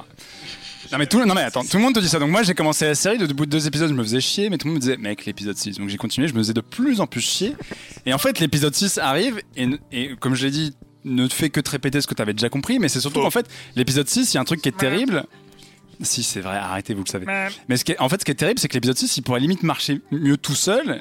Parce qu'à part mettre, euh, virer le personnage principal de la série au tout début qui dure 5 minutes, parce l'épisode 6 est un flashback, en fait l'épisode 6 il marche tout seul. Et en fait en regardant la série, j'en suis que là, mais je me suis dit, mais il y a moyen de remonter cette putain de série, de virer toutes les références à la BD et d'en faire un truc concentré sur cette histoire de Tulsa et de l'héritage de Tulsa. Ça durerait deux heures, ça raconterait littéralement la même chose et on n'aurait pas des scènes effectivement sur la lune avec clair de lune et des trucs comme ça. que c'était un flashback? C'est bien. hein.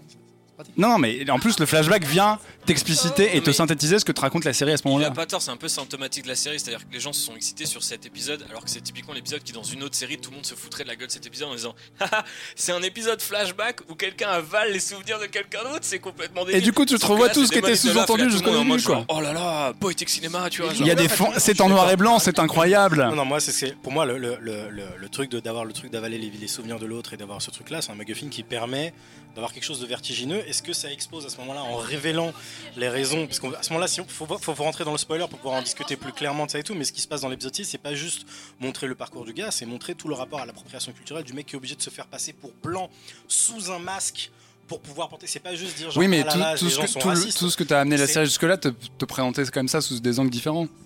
Oui, mais il y a- en fait, à ce moment-là, narrativement, il y a pas y a pas de plus-value. Du, fait du, du mec qui en plus moi je trouvais génial de revisiter le personnage du Woodrow Justice de la série Hmm. et de dire qu'en fait finalement ce n'était pas Rolf machin chose comme on croyait et tout, enfin comme le laissaient sous-entendre les, les appendices de Watchmen, mais en fait donc euh, ce mec-là qui était un noir qui a dû se déguiser pour pouvoir faire valoir la justice et que le et tout ce que ça dit du masque qui ensuite est répété ensuite dans des épisodes après, je sais pas du coup si t'as regardé jusqu'au Je me suis arrêté aussi pour l'instant. Voilà.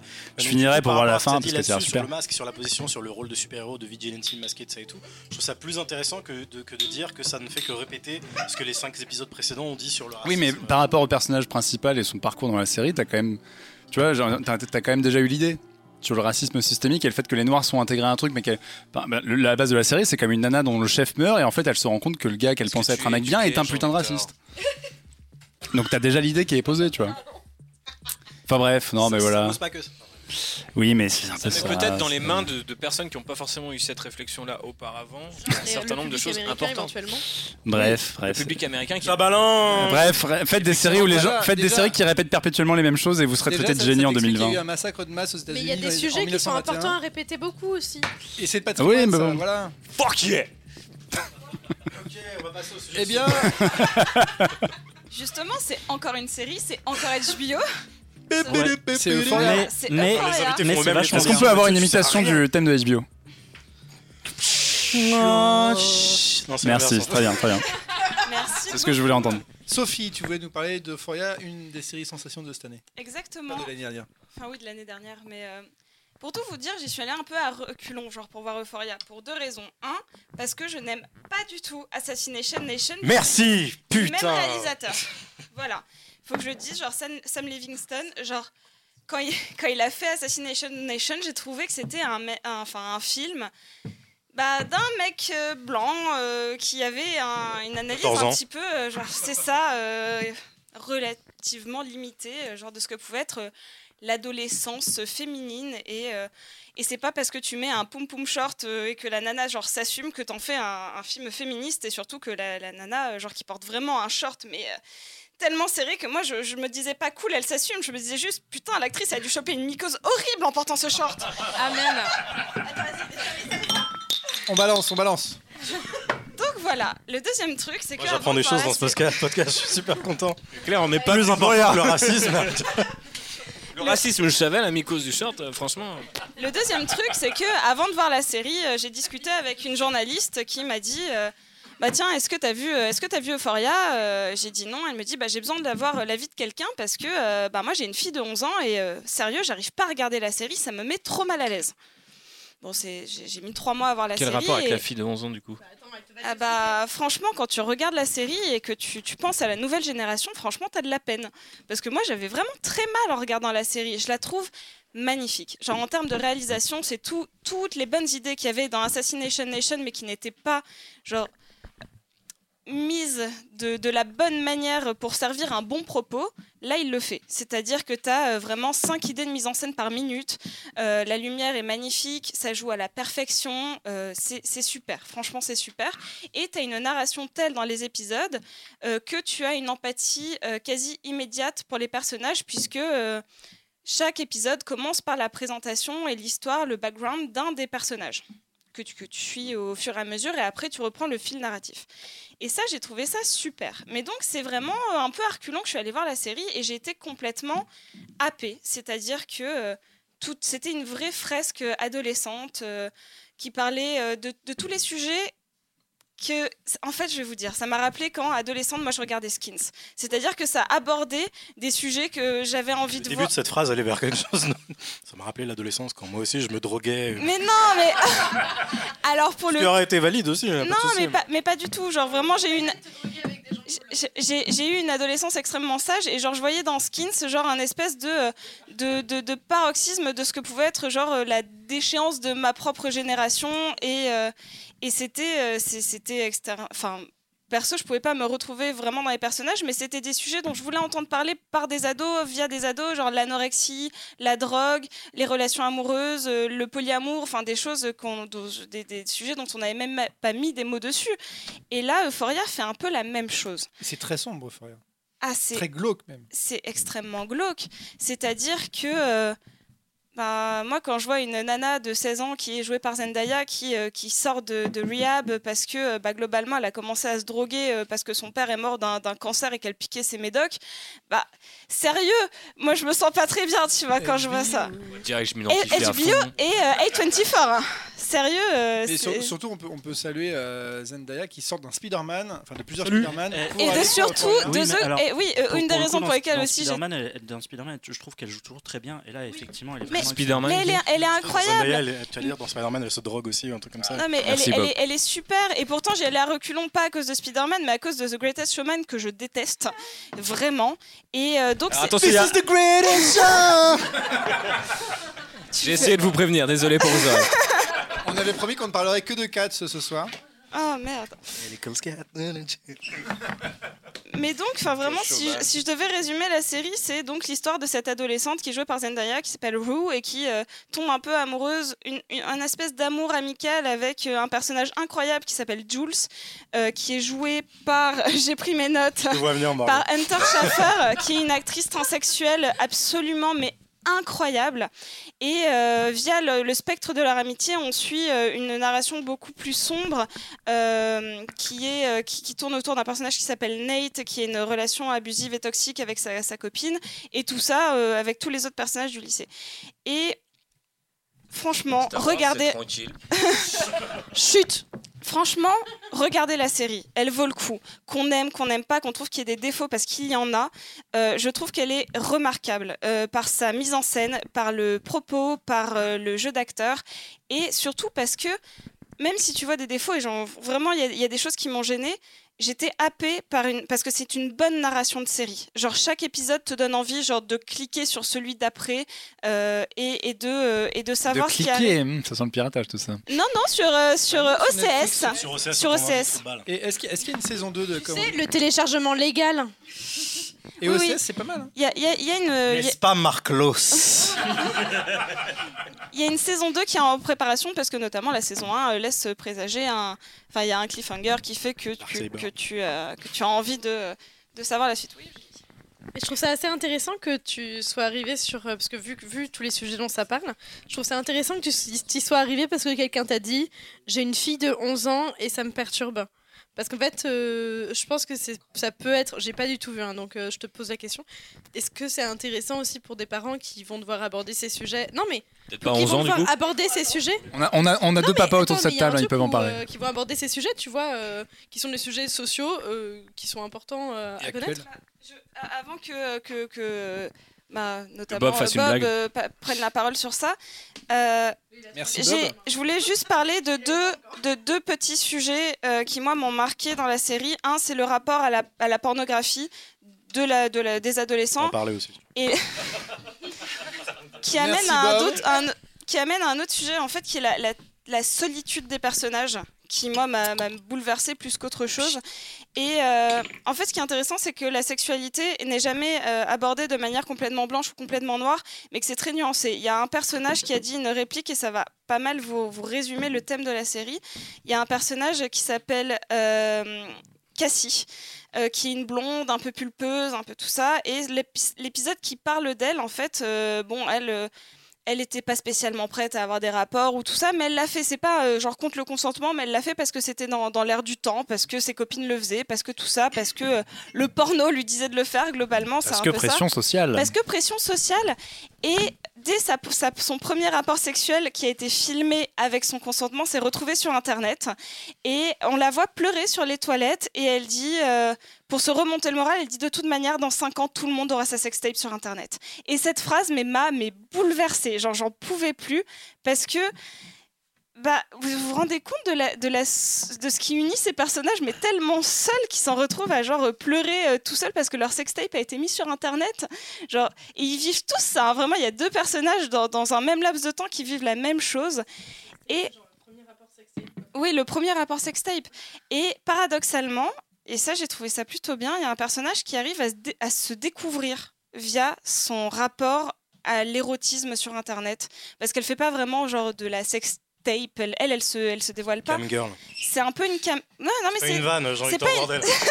Non, mais c'est pas une vanne. mais tu dis ça avec une voix. Et- Oh, c'est une cam Et c'est mon girl. personnage préféré. les termes. Ah, et c'est mon personnage préféré de la série. Elle s'appelle Kat. C'est, elle est jouée par euh, Barbie Ferreira, qui est euh, une mannequin plus size. De, elle, a, elle a 20 ans, je crois. Et euh, elle est incroyablement belle. Et sa caractérisation de personnage, c'est que c'était une petite fille extrêmement heureuse, une préadolescence extrêmement heureuse, qu'elle avait un amoureux qui était donc la meilleure chose du monde. Et elle part. euh, aux Bahamas avec ses, parents, elle boit trop de Virgin, euh, de Virgin Pina Colada et elle prend genre 6 kilos dans l'été, elle se fait larguer et elle perd toute confiance en elle jusqu'à ce que, horrible, pareil, son premier rapport sexuel se retrouve sur Internet. Elle va voir complètement désespérée, genre limite, euh, on a, franchement, chaque épisode, j'avais peur qu'un personnage se suicide. Là, j'avais peur que ce soit elle. Et en fait, elle voit des commentaires, mais tellement positifs sur son corps. Mais comme jamais, il y a aucun moment du body shaming en mode bon bah euh, t'as des bourrelets, euh, sale grosse ou quoi que ce soit que qu'elle peut se prendre genre par des camarades. Là c'est mon Dieu, mais tu es la plus belle femme que j'ai vue et elle va découvrir sa sexualité, son corps, son son pouvoir. Et elle, grâce à ça, elle en vient à dire j'ai découvert une chose, il n'y a rien de plus puissant au monde euh, qu'une femme ronde euh, qui s'assume et qui se sent sexy quand elle marche dans un lieu public.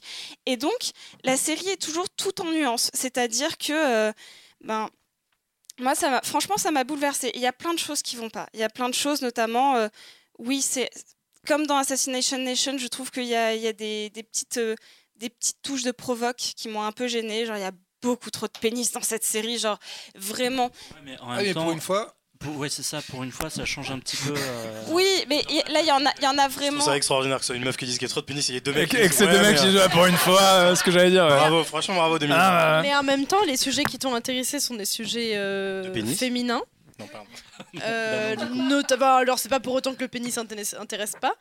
Euh, mais justement, si tu dis que c'est les sujets féminins qui t'ont touché, bon, tu te dis éventuellement il y a trop de pénis, mais peut-être que c'est aussi un, une approche du pénis que tu peux pas forcément avoir, tu vois, genre euh, tout le temps. Mais, mais c'est intéressant, hein, ça parle de la dick pic, ça parle de, de- de sujets vraiment mais actuels. Mais, mais enfin, genre, juste pour, pour au final répondre à, à ta question, et c'était une très longue parenthèse, pourquoi genre, je comprends qu'une mère d'une nana de 11 ans euh, est extrêmement, euh, soit extrêmement gênée dans Du coup, cette il y, a un- série il y a un débat autour de cette table sur qui a envoyé une dick pic, hein, je précise.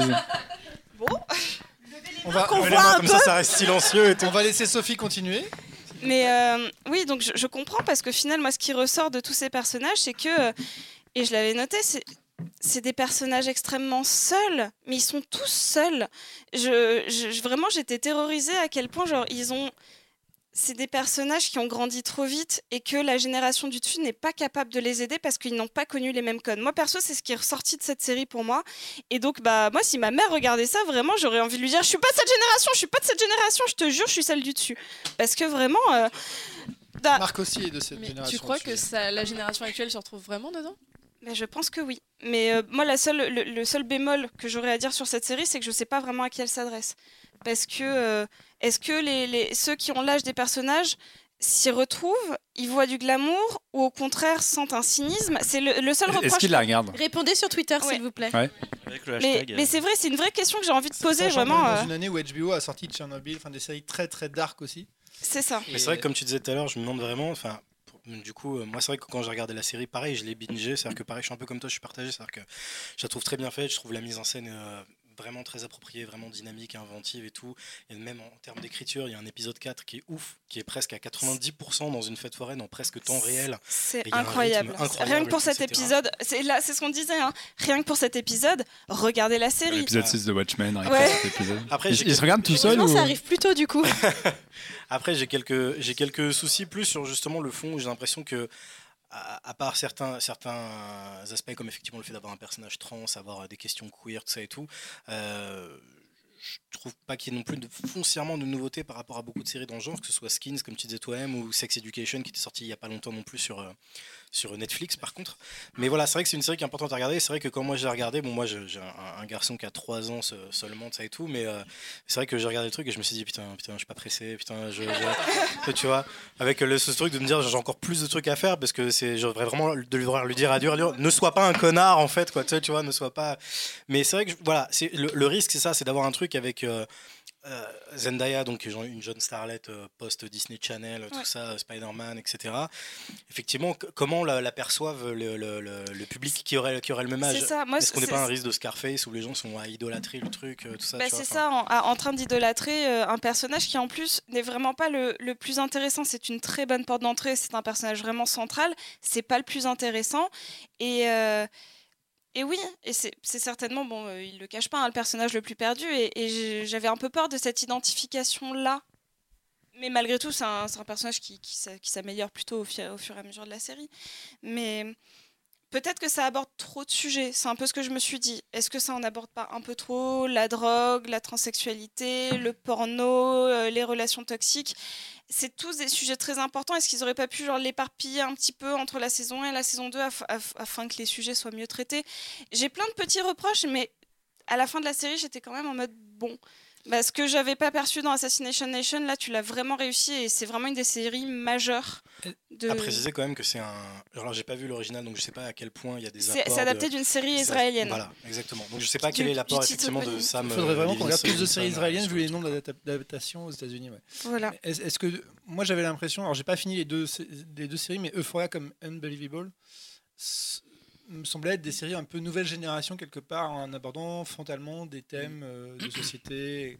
Alors, je sais Non, pas, tu, tu- tu trouves une similitude entre. Enfin, je trouve que Unbelievable, on est plus dans le true crime. Euh, série Ouais, de flics. euh, moi, alors par exemple, effectivement, ça, ça aborde des thèmes ça- qui peuvent être similaires, mais euh, Eu- Euphoria, moi j'ai vu trois épisodes euh, pour l'instant, j'avais trouvé ça. Attends, le 4 T'es pas prêt J'avais trouvé ça en fait Comme visuellement. Watchmen. Surtout, ça, ça m'avait choqué euh, visuellement. J'ai trouvé ça très beau.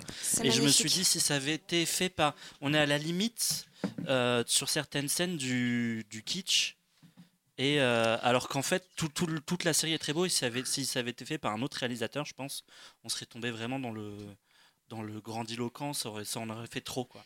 Là, il y a clairement un côté pop dans Euphoria, alors qu'effectivement, Unbelievable, comme tu dis, on est plus Oui, dans du true crime, un truc euh, tiré de réels, réaliste, alors que, comme tu disais, Sophie, là, il y a un côté presque iconique à avoir un épisode sur chaque. Enfin, une- l'intro de chaque épisode, Ouais. c'est sur un perso, et effectivement, chaque perso représente une question, comme tu, les, différentes questions que tu as évoquées, donc on n'est pas du tout dans la même approche.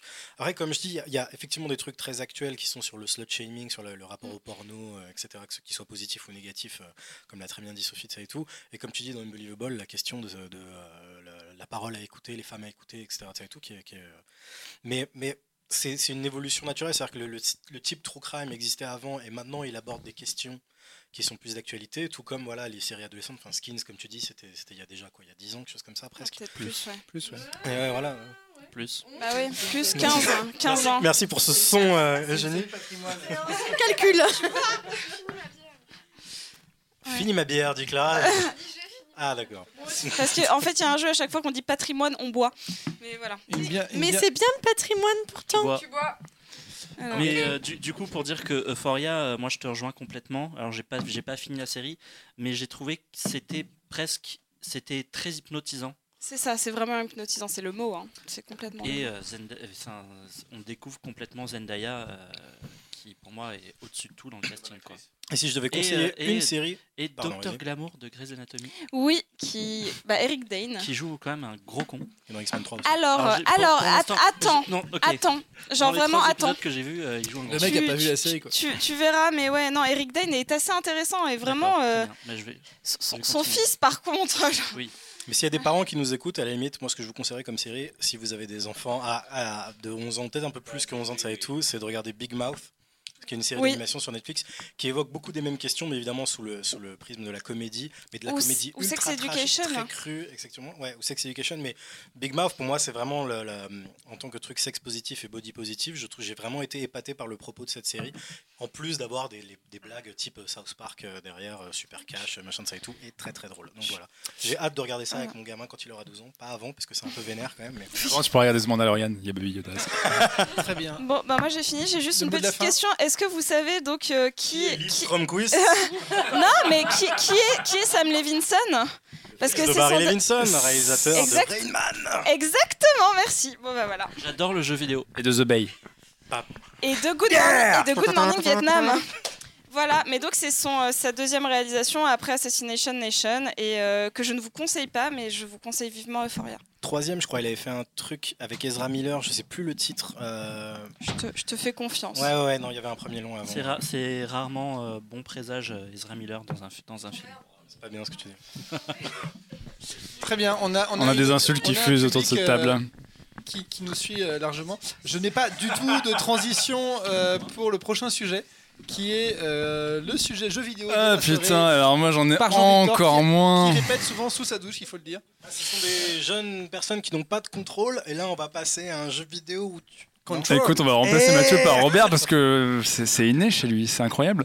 Euh, oui, effectivement, on va parler d'un jeu vidéo qui s'appelle Control. Alors, je suis un peu emmerdé parce qu'on aime parler de sujets de société, vous voyez, euh, la, pression sociale chez les adolescents, euh, le racisme systémique, etc. Et là, on va parler d'un sujet où, en fait, le scénario, on s'en branle un petit peu. C'est Euh, quand même, même assez, merci, assez Fans. incompréhensible. hein. C'est assez incompréhensible. Alors pourtant il y a un scénario, je l'ai sous les yeux, je peux vous le raconter si vous voulez. Euh, Control, donc c'est un jeu qui est sorti au mois de d'août, mais en fait plus au mois de septembre. Les gens l'ont remarqué vraiment en septembre parce qu'en août ils étaient en vacances. Euh, et c'est un jeu en fait qui est euh, important pour euh, une seule raison, c'est que c'est le nouveau jeu de Remedy Entertainment. Et là les gamers le connaissent puisque parce que euh, ils vont pisser et parce que non, parce que Remedy Entertainment c'est tout simplement les développeurs de Max Payne. Et si vous avez été gamer dans les années 2000, vous avez forcément kiffé Max Payne ou Max Lourd, Payne lourd. 2, lourd lourd. Et même dit. le 3 par Rockstar. Ouais, mais le 3 était moins bien. Euh, Ils avaient trop, vu, ils avaient trop vu Breaking Bad quand même. C'était un peu, c'était un peu Il grillé. n'y a pas Il y, avait du, il y avait du bullet time, euh, c'est suffisant. Voilà, c'est Il en gros, si vous connaissez pas Max Payne ou alors si vous ça vous dit, si ça vous rappelle juste un mauvais On est film, un peu hors sujet là. Max Payne c'est un jeu à la troisième personne qui a vraiment été le, le premier et l'un des seuls à avoir compris comment faire du bullet time dans du, du ralenti à la Matrix de façon jouable, fun et, euh, et bien intégrée à l'univers. Euh, ils ont fait d'autres jeux depuis. Ils ont fait Alan Wake, qui est un truc d'horreur qui est sorti dans les années 2010, qui est plutôt pas mal. C'était cool, ouais. C'était un des premiers jeux qui était sorti sur Xbox. Ouais. C'était C'était édité par Microsoft à Ouais, l'époque. c'est ça. Et c'était un jeu avec un mec, euh, des histoires d'ombre et de lumière. C'était très, Ouais, très bien. Ouais, t'avais un truc avec ta lampe torche. Tu devais euh. retrouver sa femme, je crois, qui était un peu perdue dans les, dans les limbes ou un truc comme ça. Et tu devais chasser des ombres avec des lampes torches. Enfin, c'était hyper C'était assez flippant aussi. Et ils ont fait un truc en 2016 qui s'appelait Quantum Break, qui était un espèce de, de projet un peu transmédia où il y avait, euh, en gros, le personnage principal était joué par Sean Ashmore. Je- J'écorche peut-être son nom, qui est le mec qui joue euh, Iceman dans les- la trilogie X-Men. Ouais. Et euh, en gros, en fait, il y avait des parties filmées, il y avait des parties de séries dans le jeu et il y avait des parties où tu jouais. Euh, et en fait, ce, bah, ce studio a fait son petit bout de chemin pendant 20 ans avec euh, Microsoft pour les, pour les seconder, sauf que le partenariat est tombé, enfin, euh, est arrivé à sa fin. Et donc, ils sont arrivés à un point où, en gros, ils ont signé un nouveau contrat plus indépendant, ils ont eu moins de budget, mais ils se sont dit, on peut faire absolument ce qu'on veut, on peut avoir plus de liberté. Et de cette liberté-là, en fait, elle aboutit à un truc qui s'appelle Control. Alors, il y a des petits points de similitude avec Alan Wake, puisqu'en fait, le le scénario, alors je mets des guillemets parce que le scénario de contrôle c'est quand même un petit peu un délire.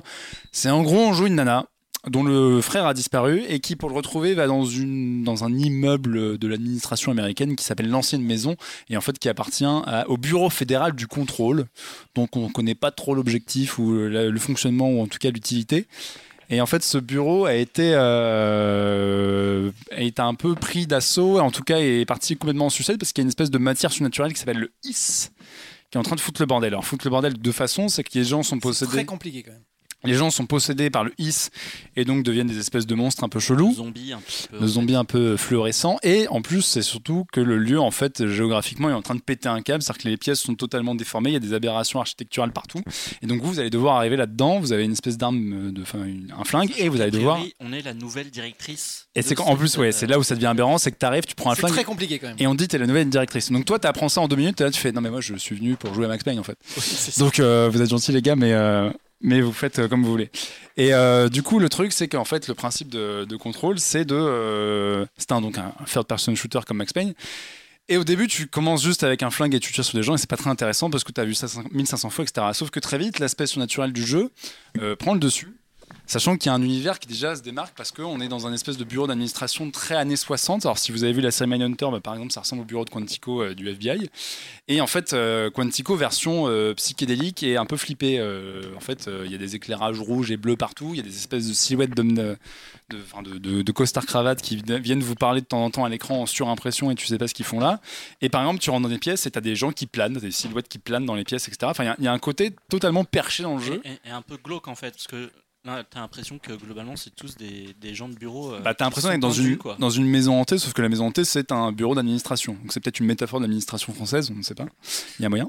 Et en gros, euh, en fait, ce qui est très bien, c'est que le côté, jaune. le côté, futu- enfin, le côté euh, fantastique va prendre le dessus parce qu'en fait, très vite, ton personnage en fait, va avoir des pouvoirs de télékinésie.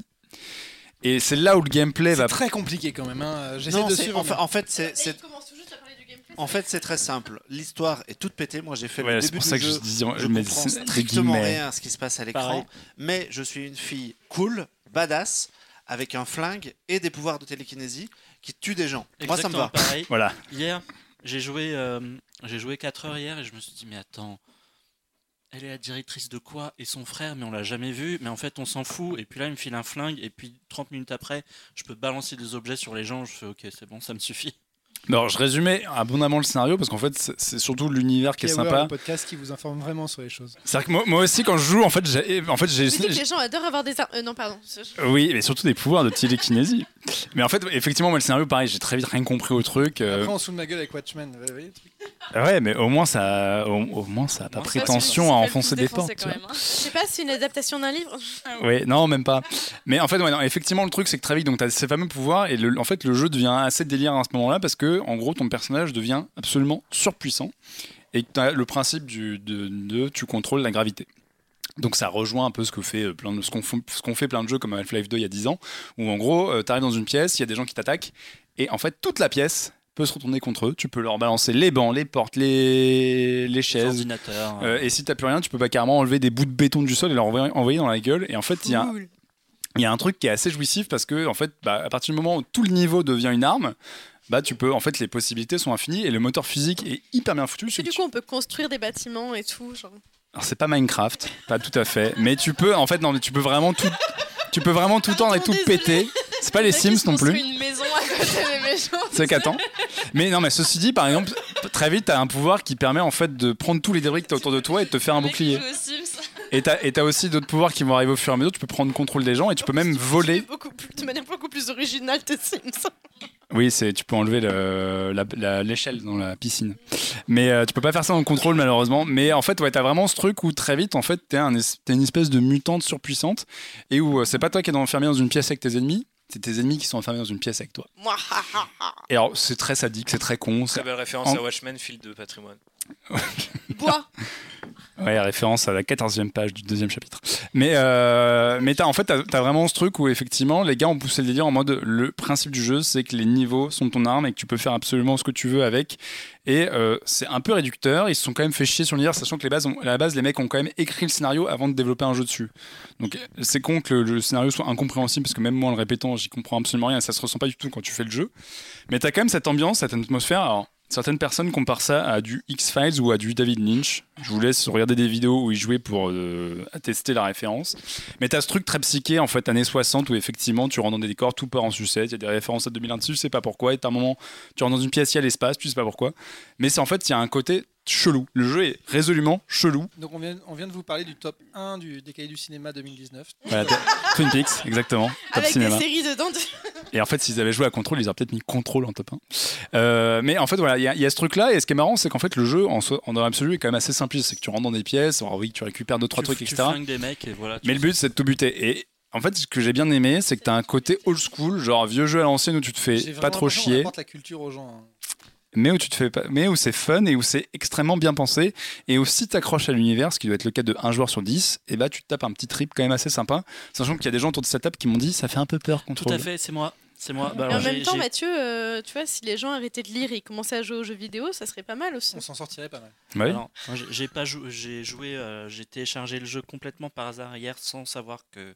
Et que tu y as joué faisais 4 heures hier aussi euh, dessus et j'ai joué 4 heures et euh, et j'étais pas hyper à l'aise. Je- J'avais un petit petit flip euh, l'ambiance avec toutes ces espèces de mecs pendus euh, dans des bureaux. David C'était Lynch. un petit peu glauque, ouais.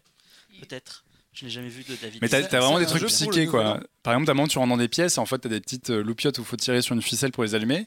Tu le tires une fois, il se passe rien, tu le tires deux fois, il se passe rien, tu le tires trois fois et en fait, la pièce change complètement et tu te retournes, t'as une pièce ça et quand tu fais un demi-tour et que tu reviens, en fait, la pièce a changé. Enfin, il y, a- il y a des trucs totalement fucked up dedans.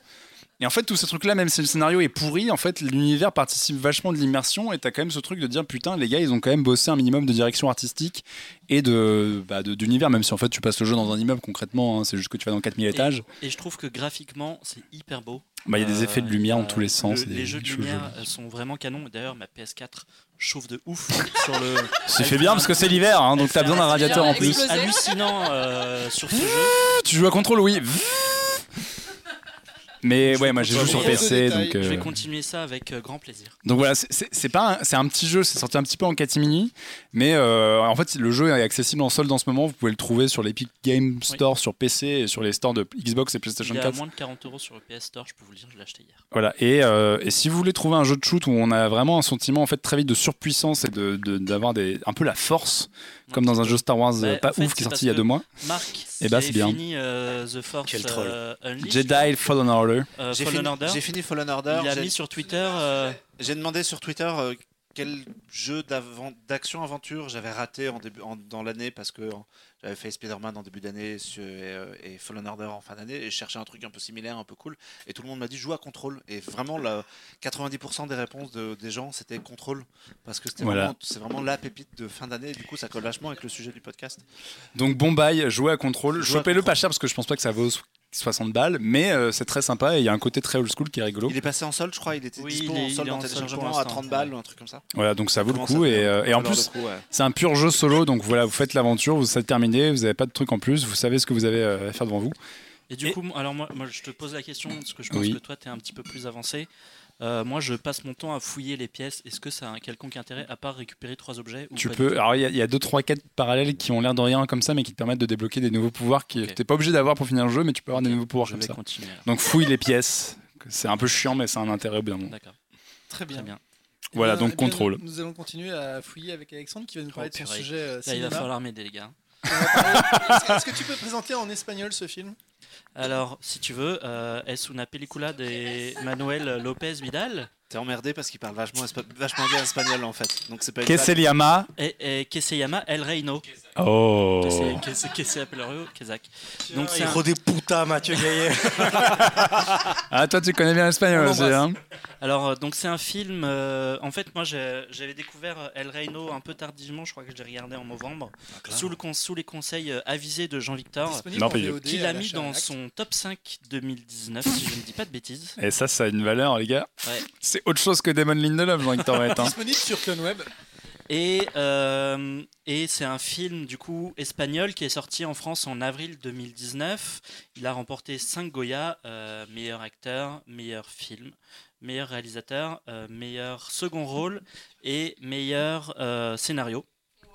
Donc, alors, les Goya, pour resituer, c'est les Césars espagnols, Césars, sauf qu'ils voilà. récompensent des bons films, contrairement aux Césars. Oh là là, tout de suite. Jusqu'à posé c'est pas mal. Bref. Une intime conviction. inspiré, c'est inspiré d'une histoire vraie. Et donc en fait, qu'est-ce que ça raconte? Ça raconte l'histoire de Manuel López Vidal. Vous avez vu comme je sais bien? Force l'accent, force Cet l'accent. accent. Euh, qui est un homme politique euh, très influent dans sa région et qui en fait euh, doit rentrer à ce que appelle Madrid, donc la capitale doit rentrer euh, à la direction nationale de son parti politique. Et euh, juste avant de rentrer dans cette direction nationale, il se retrouve dans une affaire de corruption. Euh, et pour s'en sortir, en gros, il va décider Qui n'est jamais été là de, de dénoncer tous les plus gros problèmes et les autres affaires de corruption euh, dans son parti. Je dis pas de bêtises. Ouais, c'est ça, ouais. Et qui Euh, tout double Exactement. Et, euh, et à partir de ce moment-là, ça met quand même une bonne trentaine de minutes à démarrer où c'est euh, majoritairement des dialogues de politique espagnole. Donc le, Donc le fun est présent. hyper, T'as envie de euh, le voir, là, le film, tu fais ouais. Tu être lis bien. Courrier International, tu connais on n'est pas voilà hyper euh, hyper au point sur la politique espagnole. À part Manuel Valls, euh, on sait voilà, pas trop ce qui s'y passe. Manu. Euh, et en fait, au bout de 30 minutes, ça part dans un espèce de thriller euh, de malade mental qui ne s'arrête jamais, qui monte en crescendo et qui te lâche pas en fait, qui te lâche pas, ça s'arrête pas et c'est c'est de la folie furieuse. Ça t'es pas lâché là. Euh, en- j'y je repense au film assez régulièrement depuis que je l'ai vu. Ça m'a mis complète- un énorme coup de poing dans la gueule. Notamment une scène où euh, il doit aller simplement chercher un disque dur dans, un, dans une maison où il y a une teuf. Et qui est filmé en plan séquence. En fait, il va dans la maison parce que le propriétaire n'est pas là, mais sa fille fait une teuf et il en profite pour entrer dans la maison. ouais. Et ce plan séquence-là est juste absolument hallucinant. Et euh, je sais qu'on est plusieurs à l'avoir vu. Ouais, moi, la moi, table. je l'ai vu, je l'avais vu il y, a, il y a quelques mois et ce qui m'a, euh, j'y suis allé un peu à, à, à reculons. C'est en pas du fait, patrimoine. J'y suis, j'y suis allé Quoi un peu à reculons parce que je me, je me méfie un peu de ces films politiques d'un pays que je maîtrise pas. Je, je me, me- je me suis surtout dit que j'allais rien Je me comprendre. méfie de la que politique étrangère. J'y connais strictement rien. J'y connais strictement rien en, en politique espagnole et je me suis dit que j'allais rien capter.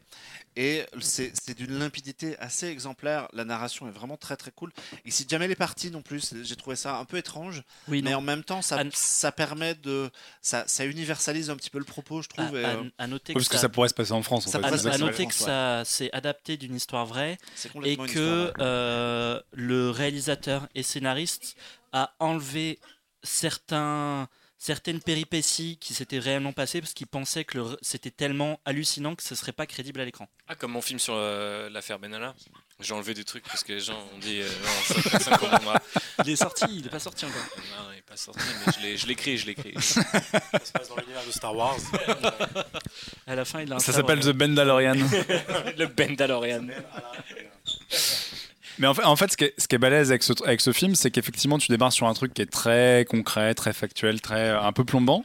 Et au début, moi, j'ai eu très peur parce que je, je l'ai vu au ciné. Et en fait, au début, c'est un peu plombant comme film. C'est effectivement des gens qui parlent, qui disent ouais, machin, il a travaillé le parti, machin, etc. Tu te dis attends, mais c'est qui lui? Je l'ai déjà vu. Et tu attends. comprends pas tout, tu dis ouais bon ok c'est des politiques machin. Et en fait ce qui est ouf c'est comme toujours avec le cinéma espagnol ils ont un espèce de virage où le film tombe mais alors les, deux pieds dans le film de genre et devient hyper viscéral.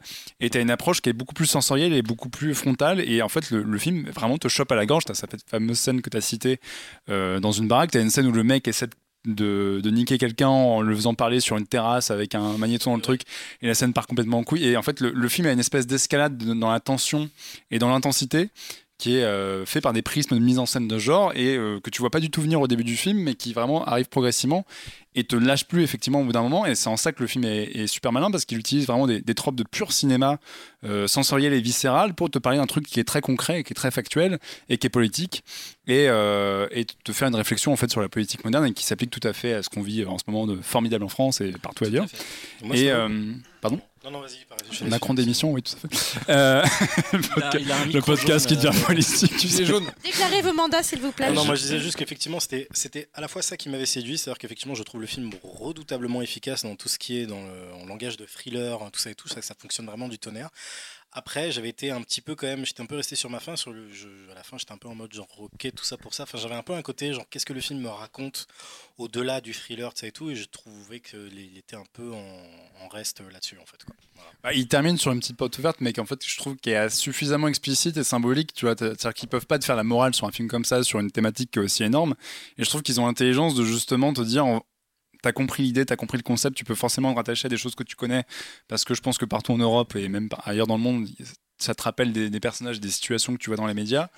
Et on va pas pousser le truc à ses derniers retranchements et à, à amener une fin fermée pour te dire voilà en fait la politique c'est pas bien. C'est pas Watchmen tu vois. Justement c'est un peu plus subtil que ça.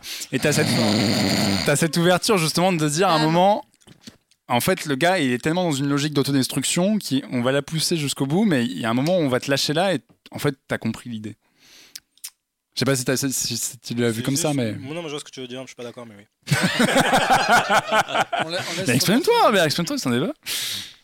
Mais je trouve qu'il y a ce truc-là, justement, où à un moment, au bout d'un moment, en fait, le film te lâche pile quand il faut en disant T'as compris l'idée, on va pas aller plus loin parce que de toute façon, on a quand même été au bout de cette logique narrative de thriller, mais euh, ça suffit pour l'entité film, quoi. Et il y a une construction qui est vraiment enfin, en crescendo, encore une fois, et qui. euh, moi, je- moi, j'ai- moi, quand j'ai vu le film, j'ai eu vraiment cette sensation de OK, il va se passer ça.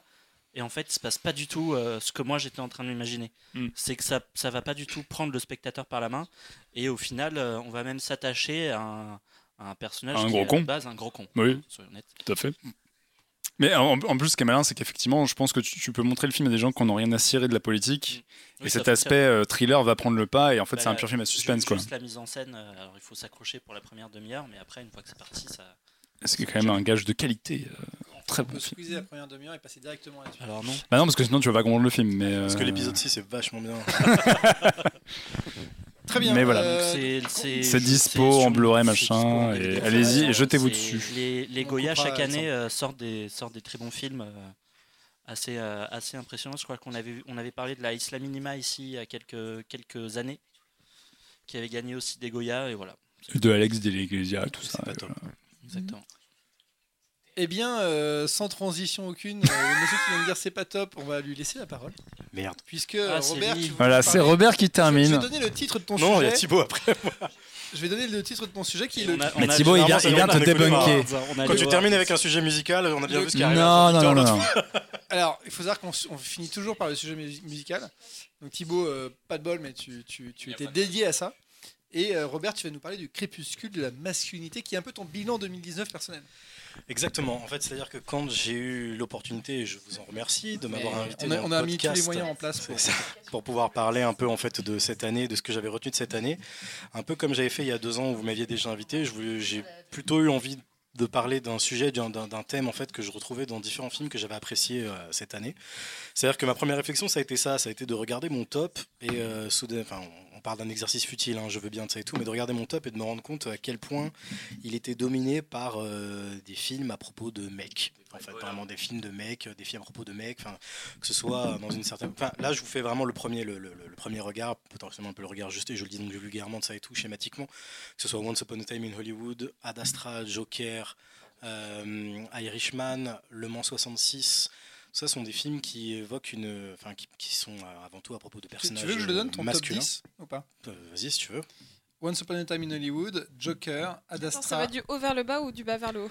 Du haut vers le bas, mais en vrai, il y a un premier, et après ils sont un peu tous au même niveau. Ok. Once Upon a Time, Joker, Ad Astra, Bienvenue à Marwen, À couteau tiré, C'était hyper beau ça. The Irishman, La Liberté de Guillaume Massard, Le Mans 66, Ne coupez pas, The Lighthouse. La, la- La Liberté, euh, qui est un documentaire, mais justement, en fait, je me suis rendu compte que même c'est un documentaire méconnu qui est réalisé full disclosure par quelqu'un que je connais, en fait, mais dont j'aime pas la moitié des trucs qu'il a fait. Donc là, vraiment, j'avais été le premier étonné. C'est un film qui a eu une très petite distribution, qui est un documentaire sur une prison ouverte, en- qui est la seule prison ouverte en France, une prison ouverte en, en- en Corse, euh, qui contient à 80% des détenus qui Qui a ont une été- taille d'île en fait, la taille de l'île. qui est donc la prison de Casabianda, qui contient à 80% des détenus qui ont été condamnés pour euh, euh, agression sexuelle sur mineurs intrafamiliaux.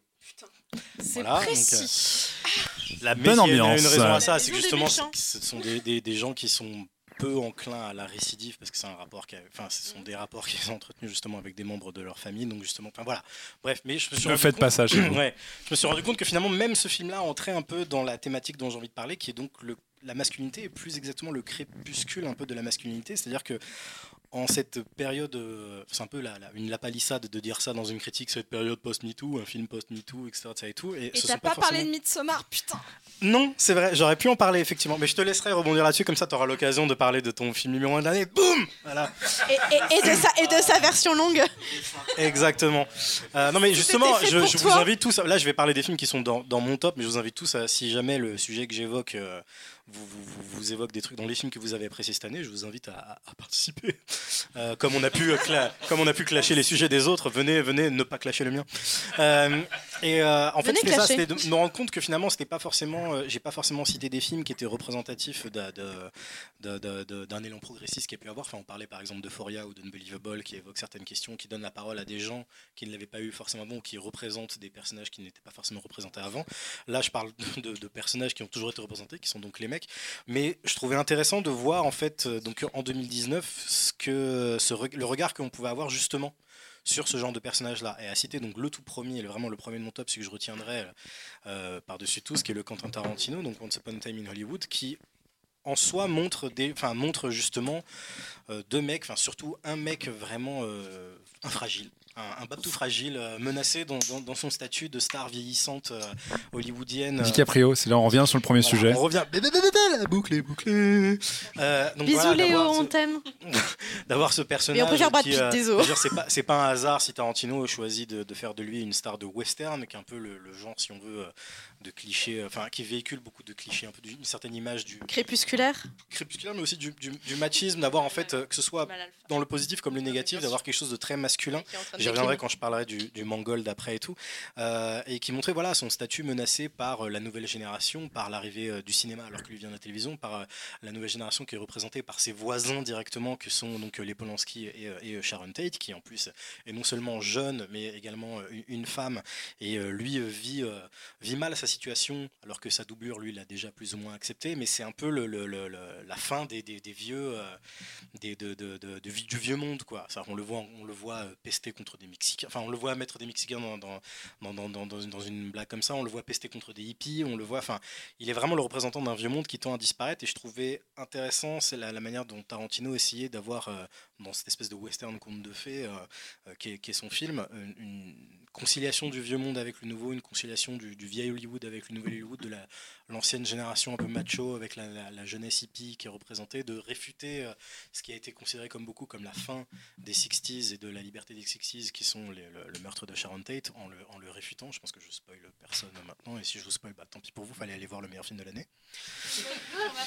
Ça, ça, ça, ça- ça s'appelle Once Upon a Time. hein. Oui, C'est voilà. une fiction. et, et, euh, et de retrouver certaines choses là-dedans sur le côté sur le sur le- le- le- les personnages qui vieillissent Martin Scorsese a fait euh, a fait euh, The Irishman qui reprend délibérément les comédiens l'univers de certains de ses films les plus cultes pour en démonter en fait le, glamour pour vraiment montrer l'envers du décor montrer ces mecs qui qui vieillissent enfin je veux dire même le, procédé du de-aging le fait d'avoir pris les mêmes acteurs pour les jouer jeunes et vieux joue sur ce sur ce côté-là joue sur le fait de voir les mêmes figures, des espèces de figures très masculines et très viriles qu'on a pu voir de, de, de, de- Al Pacino, Robert De Niro, Joe Pesci, ça et tout, les montrer vieillir et finir en même temps des, des vieux gars qui s'embrouillent en pyjama, euh, qui, euh, qui se disputent genre quoi, t'es venu en short au rendez-vous, ça et tout, euh, qui bouffent des glaces, enfin qui sont et, et, et qui, qui tout le monde l'a vu ou pas ici Non, pas moi. Ouais. Parce que Sophie a vu quatre Non, fois. mais c'est pas très grave. Je crois que ça dure assez longtemps pour que tu puisses spoiler. Euh, Bref, je, je vais pas spoiler, mais voilà, sur, la, Allez, sur la, les la- dernières la 30 minutes, solitude il et la paraît que c'est les punition, parce que c'est c'est le cinéma de Scorsese, donc c'est toujours très moral au niveau de ce qu'il dit des gangsters et tout, mais le, le- le- la- le caractère inexpiable en fait de ces personnes-là qui sont caractéristiques d'une certaine masculinité, euh, donc qu'on pourrait qualifier de toxique, le rôle qui lui a été souvent reproché par des gens qui n'ont pas une bonne lecture du film, de, le rôle qui a été réservé à Anna Paquin, qui effectivement on a littéralement aucune ou qu'une seule réplique dans le film, mais c'est précisément the point parce que lui, il, met de côté complètement, il néantise sa vie domestique et les personnages féminins et le personnage de sa fille qui, à l'inverse, intervient comme une espèce de conscience morale sur ce personnage de, de- de gangster, euh, en dit long justement sur euh, l'opposition entre la masculinité euh, et, et le reste du, du- du monde et ce que représente donc sa fille dans le film.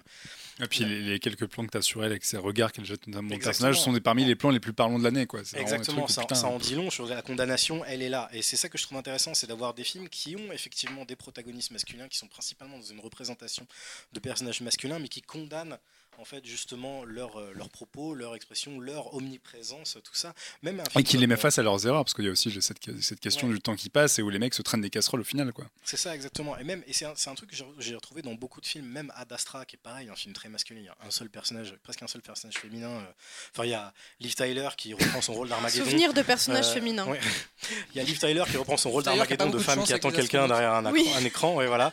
Et, euh, et le personnage de Ruth Nega aussi qui intervient, mais qui est pre- presque une énigme dans le film, un peu, un son peu plus fonctionnel. Mais C'est le plus beau personnage en attendant.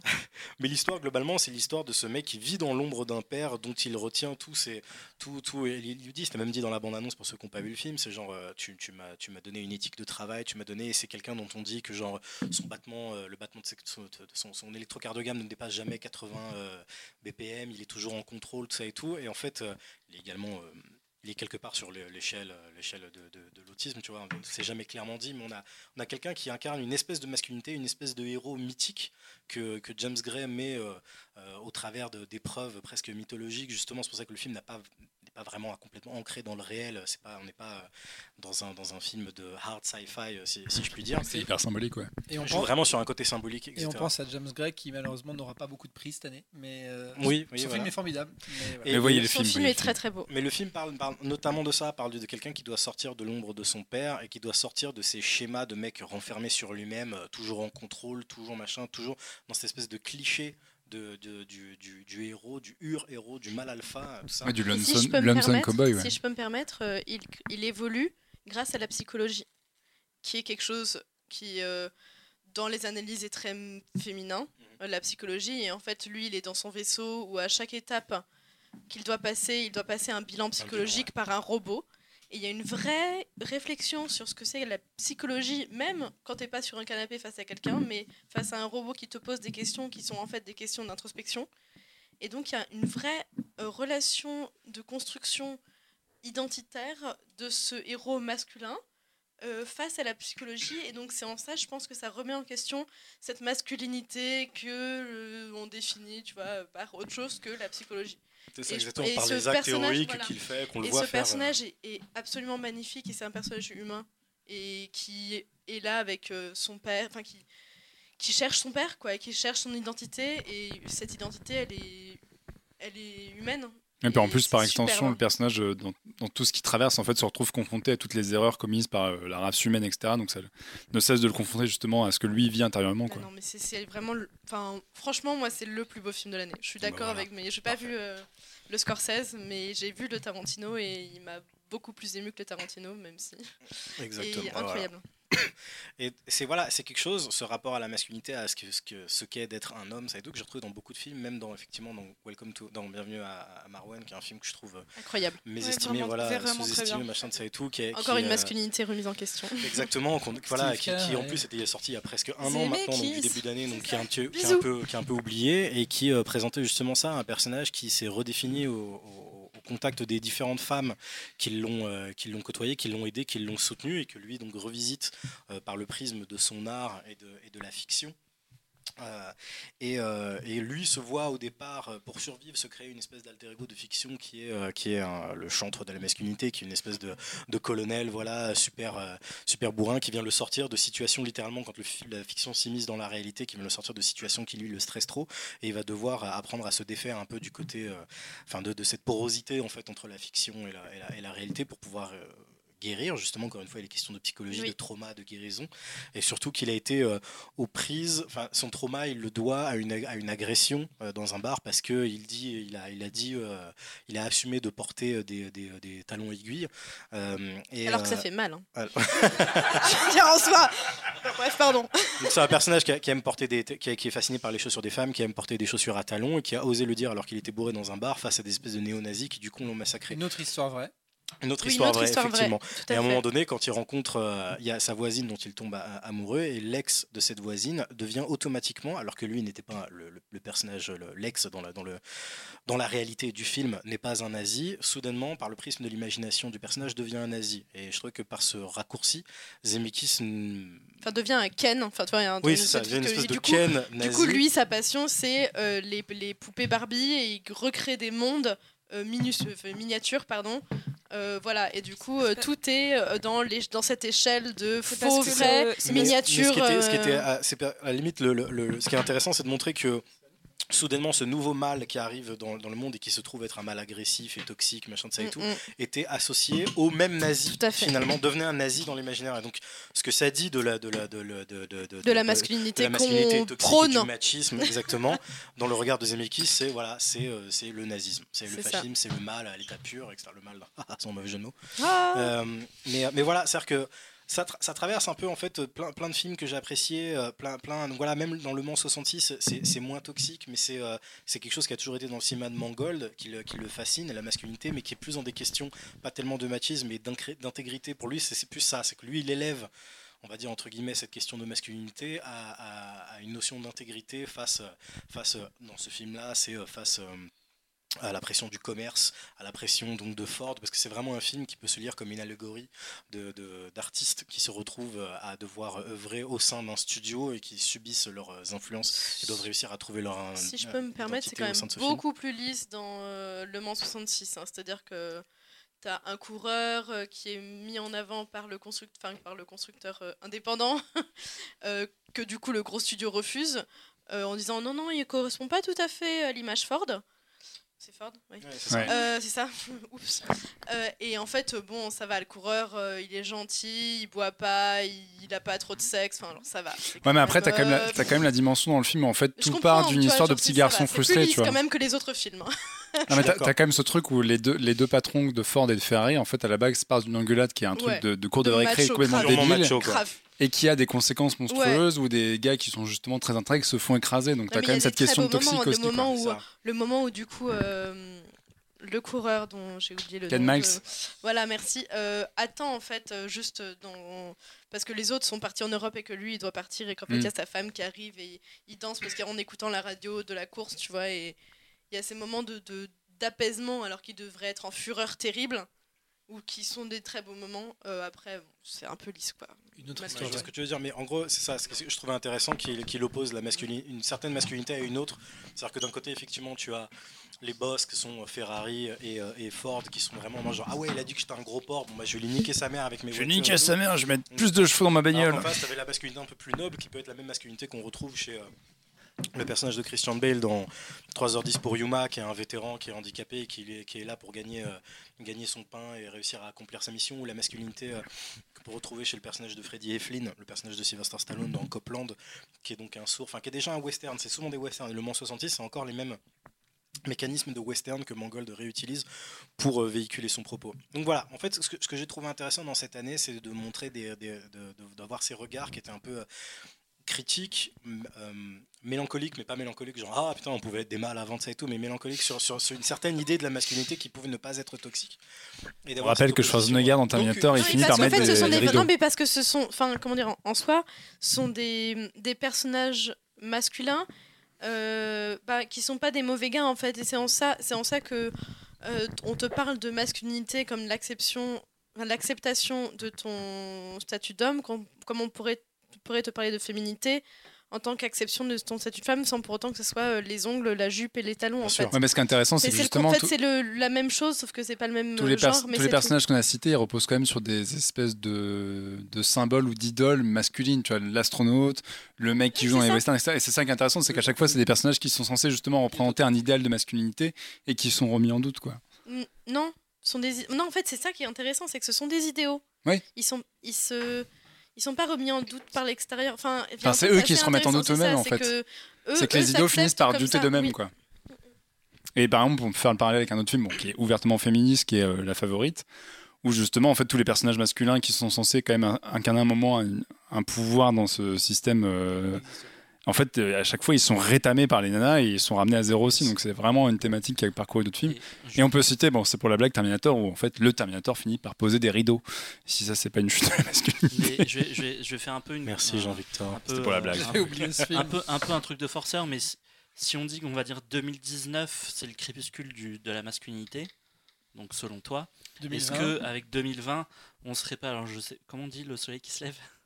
L'avènement. L'aube, l'avènement, L'ascension euh, Ascension J'ai pas envie de dire la féminité, mais non, avec, euh, avec les filles de Dr March qui sort le 1er janvier, je trouve qu'il y a peut-être un parallèle assez est excellent. intéressant à Avec, faire. avec Play euh, qui- pardon. Plaît, non. Play où un mec de filles- 40 ans avec- joue avec en les filles 25. du, du Dr March qui, euh, pour moi, c'est le meilleur film que j'ai vu cette année, mais j'ai mis que 4 ça, ensuite, donc euh, voilà. Est Est-ce que, 3 est-ce que janvier. j'ai le serait droit très bon pour mettre ça sur l'affiche. Le meilleur film de l'année. Il l'avait fait pour La La Land. Oui, bien sûr, Oui, c'est on pour ça que je peut dis ça en sortir fait. Est-ce qu'on- est-ce qu'on Et on peut parler de Midsommar, effectivement, aussi, qui, euh, du coup, euh, aborde cette question de masculinité toxique. Complètement. Mais là, pour le coup, on suit vraiment un personnage féminin. Tu vois, on... to- toi, on a plutôt suivi des personnages masculins dans les films que tu as cités, mais c'est vrai qu'avec Midsommar, c'était le premier film, et pour le coup que j'ai vu, mais tout court, qui mettait aussi bien en avant une relation euh, toxique moderne. C'est-à-dire que vraiment, euh, le Dès le rapport. premier quart d'heure d'ailleurs. Dès, pas- le, dès le premier quart d'heure. Ouais, C'est-à-dire qu'il y a cette euh, passivité de la part du conjoint et une espèce de. de, j'ai pas envie de dire de faiblesse, mais quelque chose de très touchant euh, dans, dans le personnage euh, féminin principal euh, joué par euh, Florence. Et là, Pug. vous- Oui, tout Merci. à fait. Pug. Florence Pug. Pugh. On sait toujours pas. comment- Florence Pugh. hein. Pugh. D'accord. Ah bah oui, parce que j'ai vu un, un mème avec Pew Pew Pew. voilà. Euh, et du coup, surtout, euh, son mec, c'est un immense connard, quoi. Mais c'est un immense connard, mais par faiblesse. Par faiblesse. Par pas faire autrement. Pression sociale. Par aussi, Pression hein. sociale, Ouais, par. oui. euh, Par ses potes qui sont aussi des immenses connards. Mais c'est ça. Et euh, après, je vais pas m'étendre sur le film parce que sinon, littéralement, vous en une avez pour deux heures. Mais, euh, mais clairement, et, et, euh, Moi, j'avais adoré la version courte parce que on, on comprenait le- le- les tenants et les aboutissants de leur relation toxique. Mais c'est vrai que dans la version longue, il y a une, une dispute entre les deux euh, qui rajoute beaucoup sur, euh, sur la masculinité toxique au sein du couple. Où, euh, où vraiment, lui, elle, elle lui dit clairement tu m'aimes plus et lui, il répond pas et ça la, ça la met hors d'elle parce que même quand elle le met devant le fait accompli, il n'a pas, entre guillemets, les couilles de, de, prendre, de prendre une décision pour, pour les deux, quoi. Et, euh, et j'ai trouvé ça extrêmement intéressant et, et il, il mérite bien le sort qu'il. Ouch. Ça, Ouch. ça- ça- ça rejoint même un peu Mariage Story ou. euh, Attends, j'en spoil pas, hein, j'ai pas vu. tu l'as pas Moi vu non plus, j'ai pas vu. mais c'est, euh, Non, mais par exemple, on peut aussi. Adam Driver est quand même. un- On parle a pas mal. hein. Il y a une cer- j'a- le- J'adore le film. Adam Driver, à un moment, sort un sabre laser. Bon, bah, si vous l'avez pas vu, mais Masculinité quand même, je sais pas toxique. si tu l'as vu toi, Oui, je, Mariage je- Story. je- je l'ai mais- vu, mais euh, pour le coup, j'ai pas trop aimé. Donc, euh. D'accord. Non, mais tu, en bas, par exemple, on peut faire un parallèle avec Rocketman où c'est aussi l'histoire d'un mec qui, à un moment, se fait. Ah, c'est pas une blague. Non, c'est pas une blague. Non, non, mais vas-y, vas-y, vas-y. Où c'est, l'histoire d'un mec qui, euh, en fait, devient victime aussi de cette masculinité toxique avec son manager qui prend en prise sur lui, etc., et qui en fait n'importe quoi, tu vois. Et le fait que ce soit un homme à ce moment-là, en fait, remet aussi en cause la. Bon, en plus, c'est Elton John, c'est un personnage quand même un peu particulier, et c'est euh, une des icônes queer. Et- Mathieu Gaillet dirait Histoire vraie là aussi? Histoire vraie? Mais Mais tu vois, et, le- et le fait que ça, ça arrive aussi, sur- ça arrive aussi euh, à faire des victimes du côté masculin, donc c'est c'est en ça que ça rejoint le crépuscule et la masculinité, quoi. Mais est-ce que j'ai pas envie de vous dire euh, qu'il était un peu temps Est-ce que j'ai pas envie de vous dire que- Vas-y, mousse-toi, Alex. Est-ce qu'il n'était pas un peu temps de voir ça euh, au Cinoche quoi? Si, complètement. Sans doute, sans doute, non, bien sûr, évidemment. Quoi, tu vois. C'est d'où le, d'où le, le, d'où le choix de ce sujet.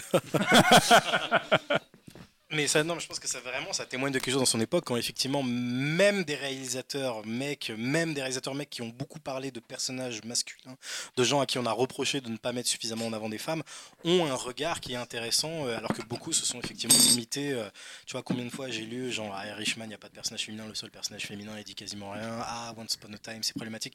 Je dis pas que ce ne sont pas des questions qui sont intéressantes à soulever. Il y a effectivement des questions qui sont intéressantes à soulever dans le regard, parce que ça reste le regard de mec, etc. de ça et tout.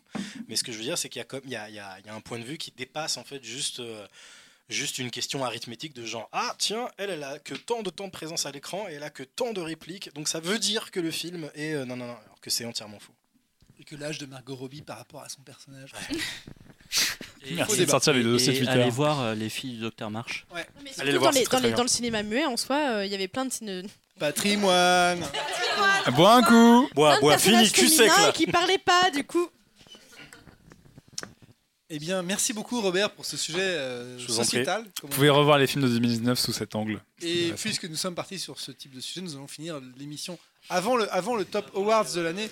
Avec Thibaut qui sait plus quoi faire. Quoi faire En plus, on parle de la masculinité chez Slipknot. Tu comprends ce que j'ai vécu sur le contrôle, toi c'est pire. sur hein. un sujet musical puisqu'on va parler d'un groupe frais, d'un groupe jeune, d'un groupe qui détend, d'un groupe qui Jeune. C'est un groupe, d'un groupe qui témoigne de la chute de la masculinité, enfin du Thibaut, tu crépuscule. voulais parler de Slipknot parce qu'ils ont sorti un album sans doute. Et C'est ça, leur 2019. sixième album en 2019, parce qu'en 2019, on On sait plus en 2006 en fait. Slipknot existe toujours. existe toujours. T'es fan de Kyo, je te rappelle. C'est. Ouch Attends, attends, attends. Patrimoine. Effectivement, Slipknot est un groupe de patrimoine, puisque bah, ça a 20 ans, parce que leur premier album date de 1999, comme la menace fantôme. Mec dit 1900, ça, fait encore, ça fait encore plus vieux. Ça, c'est mon, euh, c'est mon côté vieux 79, jeu. Il, il a rajouté en scred comme la menace fantôme. Comme la menace fantôme. Comme Jar. Mais euh, non, effectivement, bah, en plus, après, je sais pas si c'est. Qui est dans le groupe. Si on Oui. peut euh, intégrer ça à la réflexion de Bob, que j'ai trouvé très intéressante par ailleurs, mon cher voisin. Merci Thibaut. Euh, de table, mais également à la ville, puisque nous habitons quasiment dans la même rue. Euh, On est ravis de le savoir. avec On des, sait bruits, des bruits subtils en plus. Trop de détails. La transparence, la transparence selon La Thibaut. transparence est totale, euh, comme dans, notre euh, Voilà, roman. le, le livre de Benjamin Fogel.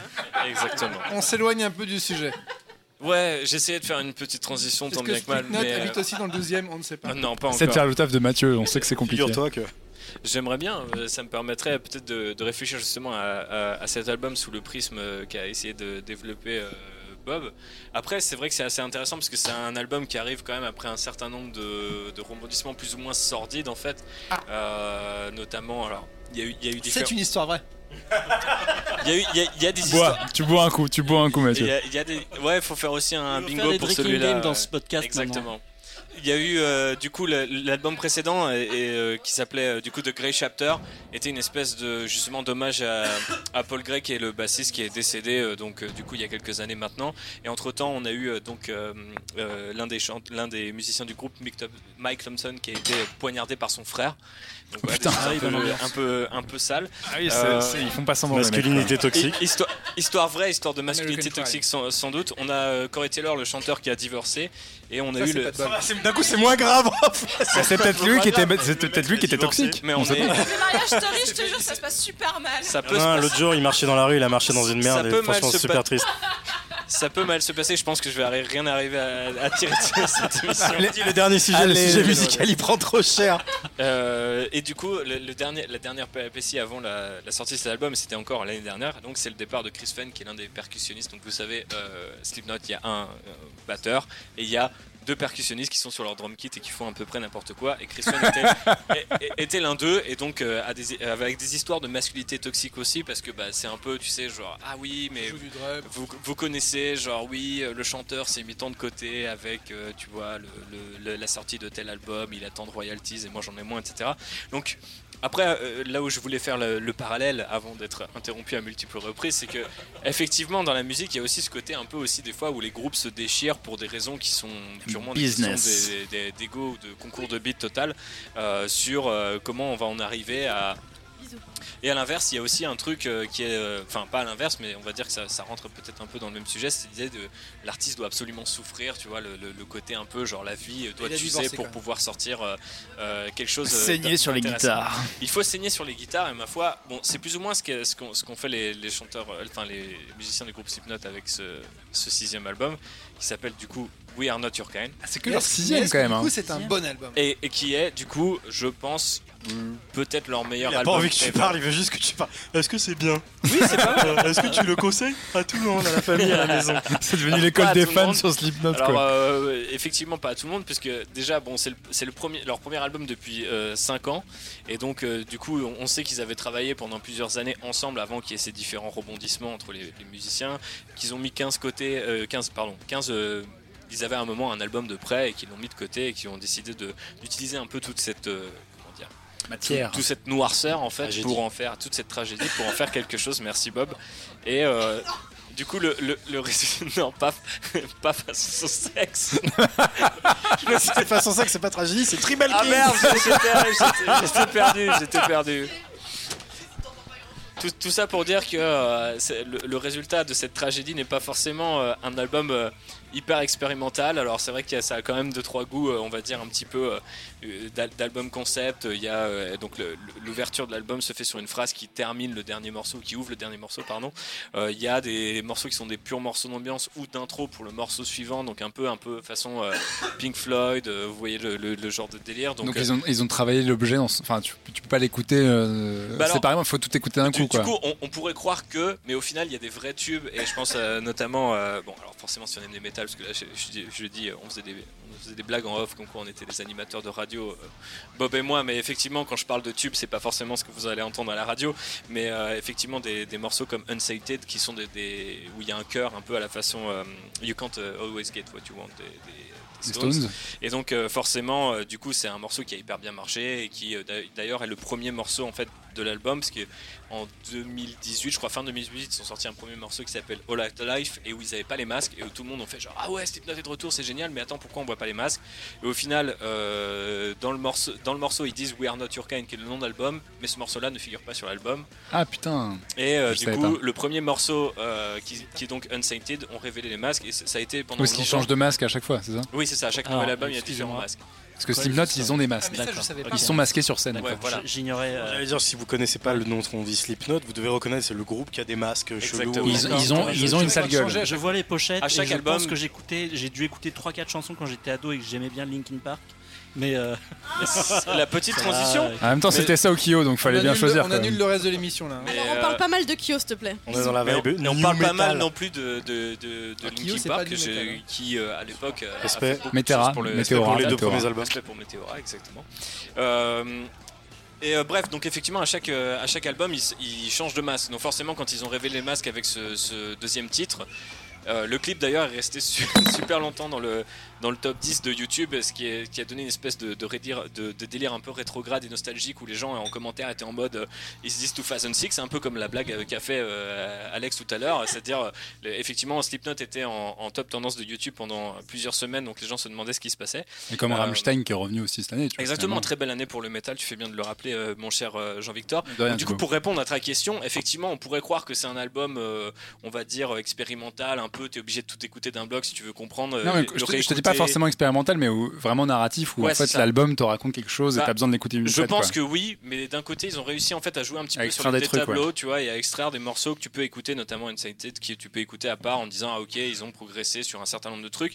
Le résultat du coup est pas tout à fait expérimental, c'est pas tout à fait non plus un truc hyper lourd à base de parfois les groupes de métal qui sont absentés, notamment bon voilà ça- là ça fait 5 ans, c'est pas forcément énorme, mais c'est vrai qu'il y a certains groupes qui reviennent et disent non mais on est aussi trash qu'avant et regardez c'est hyper lourd et en fait toi t'as toi-même progressé pendant ces 5 ou 10 ans et t'as pas forcément T'as envie que Slipknot ouais. euh, soit hyper bourrin parce que de toute manière il y a des gens qui ont pris leur place dans un autre genre mu- musical ou dans une autre facette de ce genre musical. Donc euh, du coup ce que j'ai trouvé intéressant c'est qu'eux sont arrivés en disant bon voilà on a traversé un certain nombre de choses on n'est plus forcément le groupe euh, d'origine mais du coup on va pouvoir euh, quand même utiliser un peu ce qui sa- euh, ce qu'on sait faire de mieux sur différents aspects. Ce qui fait que les trucs les plus bourrins sont un peu plus bourrins que d'habitude ou plus travaillés. À l'inverse les trucs il y a quand même eu depuis le troisième album en tout cas je pense qui était mon préféré celui que j'écoutais quand j'étais ado euh, de Sublimi- Subliminal Verses où ils ont sorti des balades, des trucs un peu plus, euh, on va dire. Putain, euh, je savais même pas que ah, tu Slipknot savais avait pas, fait ouais, des balades, quoi. Il y, a- y vraiment, il y a vraiment des trucs un peu plus. Comment tu fais des balades avec un masque un peu, euh, horrible euh, Bah voilà, non mais tu fais des trucs un peu crado, il y a, il y a des histoires un peu d'a- d'amour un peu fucked up, on parlait de, toxi- de- de toxicité euh, masculine euh, et euh, il y, a, y un peu de ça dans les premiers, euh, dans, dans ces espèces de, de, de, comment dire, de chansons qui, ra- qui, qui sont purement narratives et pas juste des trucs pour faire du mosh pit au milieu d'un concert, tu vois. Et euh, du coup ils, ils sont revenus aussi un petit peu de ça, c'est-à-dire que euh, le, le côté euh, plus lourd est, est un peu plus lourd encore et le côté un peu plus tendre est un peu plus touchant, c'est-à-dire que le- effectivement tu sens que les mecs ont vécu et que certes ils peuvent encore faire la bagarre, mais globalement Et ça, c'est le crépuscule de la masculinité.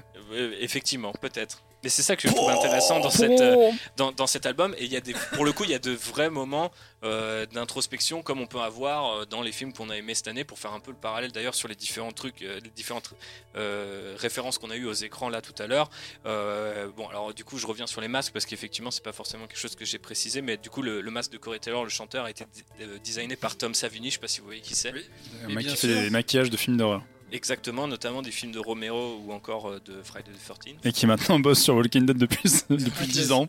Voilà. que ça. Donc c'est une espèce de masque assez chelou, on dirait une sorte de, de, de- comment dire de, de- genre de patron de chirurgie esthétique à, à- à peine transparent sur euh, sous lequel il y a du maquillage et sur lequel il y a ses cheveux. Donc euh, les gens on le trouvait pas terrible, mais moi je le trouve extrêmement flippant en fait dans ce côté. Bah, en fait tu vois le visage du mec, c'est pas vraiment un vrai masque, tu vois à proprement parler, mais il y a un côté assez dérangeant. Que Mais t'es pas sûr de le voir. Mais t'es pas sûr de le voir vraiment parce qu'effectivement il ne ressemble pas à Corey Taylor le, le- le chanteur et, et d'ailleurs une personne qui euh, s'est engagée euh, politiquement ces derniers temps qui a fait une très grosse tournée euh, tu vois de, je- il était dans toutes les radios sur tous les journaux etc mais a dit des trucs assez intéressants donc si ça vous intéresse vous pouvez toujours aller checker euh, ses interviews sur YouTube et, et ailleurs.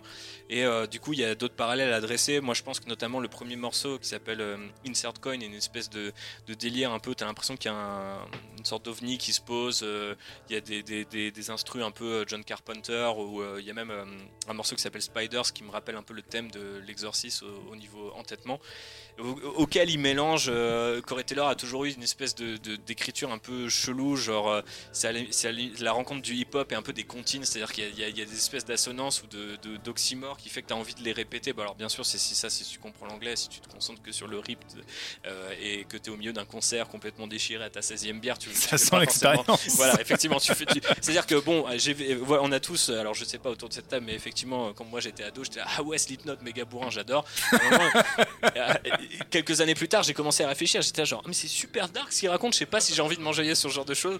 Et, euh, effectivement je trouve qu'on retrouve euh, retrouve ça. Le morceau Spiders du coup est assez, symptomatique où t'as l'impression que le mec raconte une comptine mais de- si tu vas sur euh, ce dont le morceau parle, tu, tu commences à, être un- à avoir un petit peu des, des, des frissons et, et une, deux trois gouttes qui te, qui te tombent de, de la, nuque. et tu, tu commences à flipper un petit peu.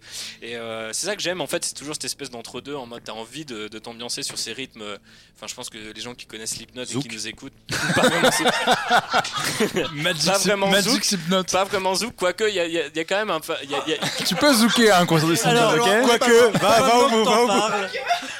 Dans le zouk, il y a quand même un- une importance des, des- des percussions et, et- et d'une- notion. Il arrive, il arrive à faire le parallèle, notez, il est balèze. C'est fort quand même. hein. une notion de, une notion Pour de rythme. Slipknot, c'est universel, quoi. C'est tout. Non mais pour, pour de, pour de vrai, enfin je pense que le métal devrait être Mariam, le- Slipknot, il n'y a pas de notif quoi. je, je pense que le métal devrait être un peu plus universel. En l'occurrence d'ailleurs pour, euh, pour Yeah. nos auditeurs, le métal et le rap sont les deux, deux groupes qui, enfin deux, Les deux genres, ouais. deux, genres de musique qui ont été pas mal décrits ces dernières années, et qui sont les deux seuls aujourd'hui à progresser. hein.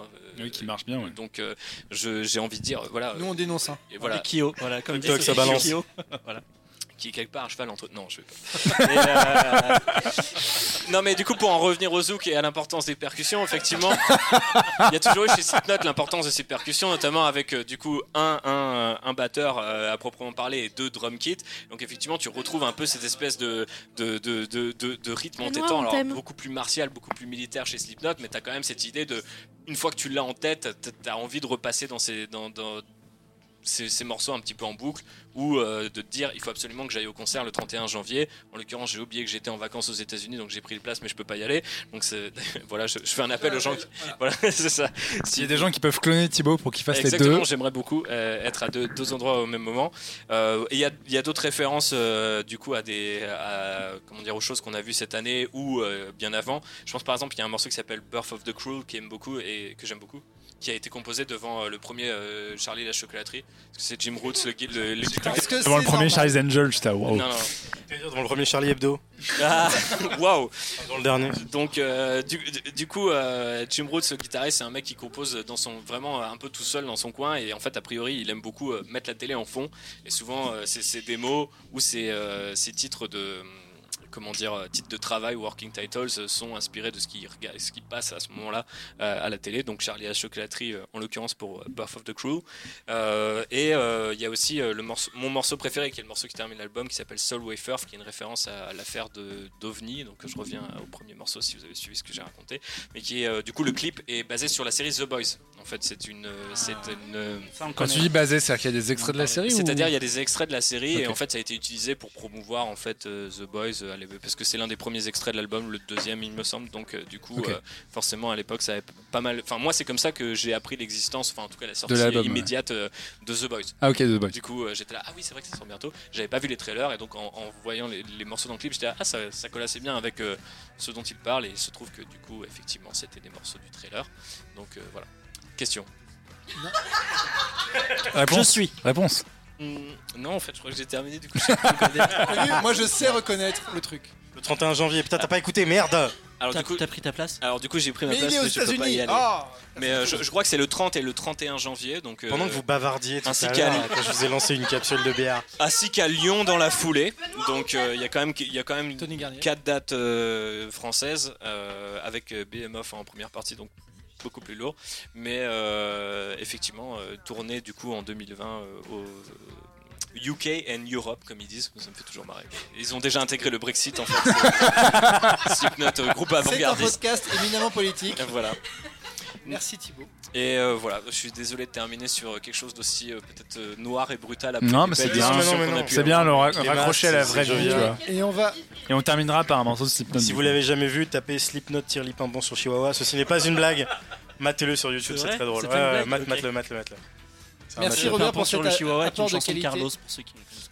Et on va, on va Marc, se quitter connaît. avec Slipknot, mais avant ça, Oui. on va Quoi se quitter avec les, The Les- Awards. Ah oh là là. Les Les- awards. Ah oui, attention, attention. Happy Attends. Hour Awards Est-ce que Thibaut peut Il faut expliquer. introduction de la Happy Hour Est-ce Awards qu'on peut avoir une petite chanson Un jingle Euh, Merde, attends, là, je- tu me prends en dépourvu. Je sais pas. Longtemps Bob, parcouru rythme, son corps, effleuré cent fois son visage. Trouvé Ah. même quelques Ce- ce étoiles. sera coupé au montage, ses larmes. J'ai Ah, appris c'est des par en fait, La ça. pureté de ses formes. Ça part en live, je l'ai ce, serait, décidé. ce serait coupé en montage. Alors, un petit. Ah. Attends, attends. Est-ce qu'on peut avoir un petit jingle Happy Hour Awards? Thibaut, euh, Bob, vous êtes, vous êtes les hommes de la situation. Patrimoine. Happy Hour Awards. c'est pas mal, c'est pas mal. C'est pas mal. Il y a un début. Joli, ça va. ouais. Donc le principe, qu'est-ce que c'est les Happy Hour Awards euh, Eh bien, on a fait voter les participants du jour euh, à euh, élire euh, le meilleur livre euh, slash BD, jeu vidéo, album de musique, série et film de l'année euh, sur tous les sujets dont on a parlé ou alors si jamais vous voulez rajouter d'autres sujets à vous. J'ai voté c'est- 36 fois pour Midsommar. C'est c'est pourtant il n'a pas gagné donc euh, voilà. Elle l'a mis aussi en meilleur album. de Moi, bourrage d'urne rajouté ça. un film, mais bon. Mais voilà vous On a tous voté un truc différent, de- donc le premier truc, il y a eu deux vous- votes à gagner en fait, c'est ça Ah, C'est ça, ouais. Sachant qu'on l'a envoyé à J'avoue, d'autres il y avait gens. 10 choix, donc. un peu trop. Tu pouvais mettre le tien, tu peux mettre le tien. Oui, bien, mais qu'il y en avait un autre qui me tenait à cœur. vous L'unanimité. pouvez tout à fait euh, réagir ou dire je ne suis pas d'accord. euh, moi, mon meilleur film préféré, euh, c'est Quand on crie au loup. Donc voilà, avec, le, qu'Alex, avec la- le la- hashtag Happy Hour La Podcast. sélection s- vient des épisodes précédents. faut Oui, c'est ça, ouais. C'est-à-dire qu'on n'a pas ouais. voté Ah parmi oui. euh. Out of the Blue. Thibaut, c'est l'invité qui rappelle Mais la règle. Ouais. Oui, mais tu bon pouvais. Thibaut. Effectivement, Thibaut a raison. On a un- repris les oui. sujets qu'on a évoqués cette année, donc les albums, les, les BD, etc. Mais tu pouvais effectivement mettre le tien. Donc les gens de Happy Hour qui ont participé cette année ont voté pour leur choix de l'année tous les- 2019. Ah oui, moi je crois que j'ai rajouté mon choix. Ah non, mais il fallait. Pas ceux que d'aujourd'hui. J'avais pas compris, moi. Nous t'écoutons. Alors, le, livre euh, slash BD de l'année est attribué aux Indes fourbes. T'as aucun suspense, je balance ça comme ça. Bah, je sais pas, tu voulais, Quoi euh, Quoi J'ai jamais entendu Les. Les Indes Bah, fourbes t'écoutes pas de, Happy Hour en fait. Bah non, de Erol et pour Guarnido. Et qui est très très bien. C'est vachement bien, ouais. que c'est où je suis en fait. Voilà, mais si, vous- Donc la, la BD Les Indes fourbes si pour de. vous, dans votre cœur, euh, l'autre film BD euh, préféré de l'année 2019, vous pouvez tout à fait réagir. C'était Gone Country, comme ce qu'avait. euh, Euh, le jeu vidéo Thibaut. de l'année, roulement de tambour. Star Wars Jedi Fallen Order. Et c'est là où tu vois que les awards c'est totalement pété. Ah, allez, j'y vais devant tout ton cul. On Voilà, ça y est, on a cassé les awards pour de bon. Il y a une égalité pour l'album de l'année. Oh. Attention. Oula. Bruce, Bruce, Bruce. Bruce Springsteen, Western Star, Western Star et euh, Chemical Brothers. ah, voilà. Voilà. Bruce, No, on t'aime. no geography. Quel souvenir Ça coûte pas assez chromatique ici. La Bouh. série de l'année. euh, là, c'est juste pour les gens de bon goût en fait. Voilà, la, la série de l'année est Fleabag. Ah, Bien, bien. Là, on est d'accord. bien. Respect. Enfin un bon award. Et le film de l'année, ce n'est pas malheureusement Avengers Endgame. Oh. C'est Once Upon a Time. Yeah Ok. Dac. Mais quand même, Ad Astras, voilà. Moi, je pensais que ce serait. Parasite, tu vois. Astra est dans le top Alors, 3. est-ce qu'on peut, est-ce qu'on peut parler de. Douleur et gloire d'Almodovar parce qu'il n'était pas dans la liste Alors, Non. écoute, j'ai presque. Ah, tu pouvais le mettre, tu pouvais le mettre dans la liste. Oui, Je- pouvais, mais comme il y avait Ad Astra. Je me suis presque endormi. Oh, mais t'as pas de cœur je crois que je me suis C'est vrai que la première, heure, la première heure est un peu chiante. Moi, j'ai compris après que Alors là, les c'était. mecs, euh, Vous n'avez pas de cœur. Voilà, donc réagissez à ces choix sur le, pot- Genre, on le parle de hashtag Happy Hour. masculinité, blablabla, mais ça a pas de cœur. Almodovar, montre-nous. Nous, t'es- Alors oui, justement, c'est l'idée. Hey Ton cœur, ton cœur, Ton montre-nous. cœur. Antonio. On Montre-nous va, ton on va cœur, se Almo. quitter sur ce, ce résultat. euh, Ah, Restons, faisons la Noël. fête là. Enfin, nous, Sur on ce continue, résultat, en tout cas. Ouais, nous, on un résultat voir, Il disruptif. reste plein de bières pas ouvertes Et vous encore. allez boum. penser à nous en continuant aussi en écoutant Speak Note. Et on va. Speak Note. Speak Note. Grand-père Mathieu vient de dire l'album que vous deviez écouter maintenant. Speak Note. Écoutez Speak Note. D'ailleurs, Speak Note, s'il te plaît, Mathieu. Ça y est, c'est- c'est la fin de Mathieu. Il est fatigué. On va Mais embaucher Bob, Robert sur chaque tais-toi, émission. purée. On va dire merci à Robert. On va dire Merci Robert. Je voudrais tous qu'on fasse un merci Robert. Robert. On retrouve Robert, animateur, tous les soirs de minuit à 2h du matin sur Skyrock. oui. avec Cool. Skyrock. Venez me voir au théâtre de 10h aussi. tous les Et sa, et sa chaîne Twitch. On va dire merci à Thibaut. Merci, Merci à vous. Thibaut. Et merci à Eugénie. Merci Eugénie. Et merci à Sophie. Merci, Merci Sophie. Merci à Morgane. Merci, Merci, Morgane. Morgane. On va dire merci à l'équipe de Clone Web. Non. Merci l'équipe de Clone. Les meilleurs. Et on vous souhaite une excellente Attends, année Clone 2020. Web, C'est qui C'est Marc C'est Marc. C'est Marc. Oui. Bah merci. Marc. Merci Marc. Ok, c'est tout. Bon, Bisous. désolé les autres. hein. Bob Iger, on t'aime. Portez-vous bien, ciao. FDP, James Cameron.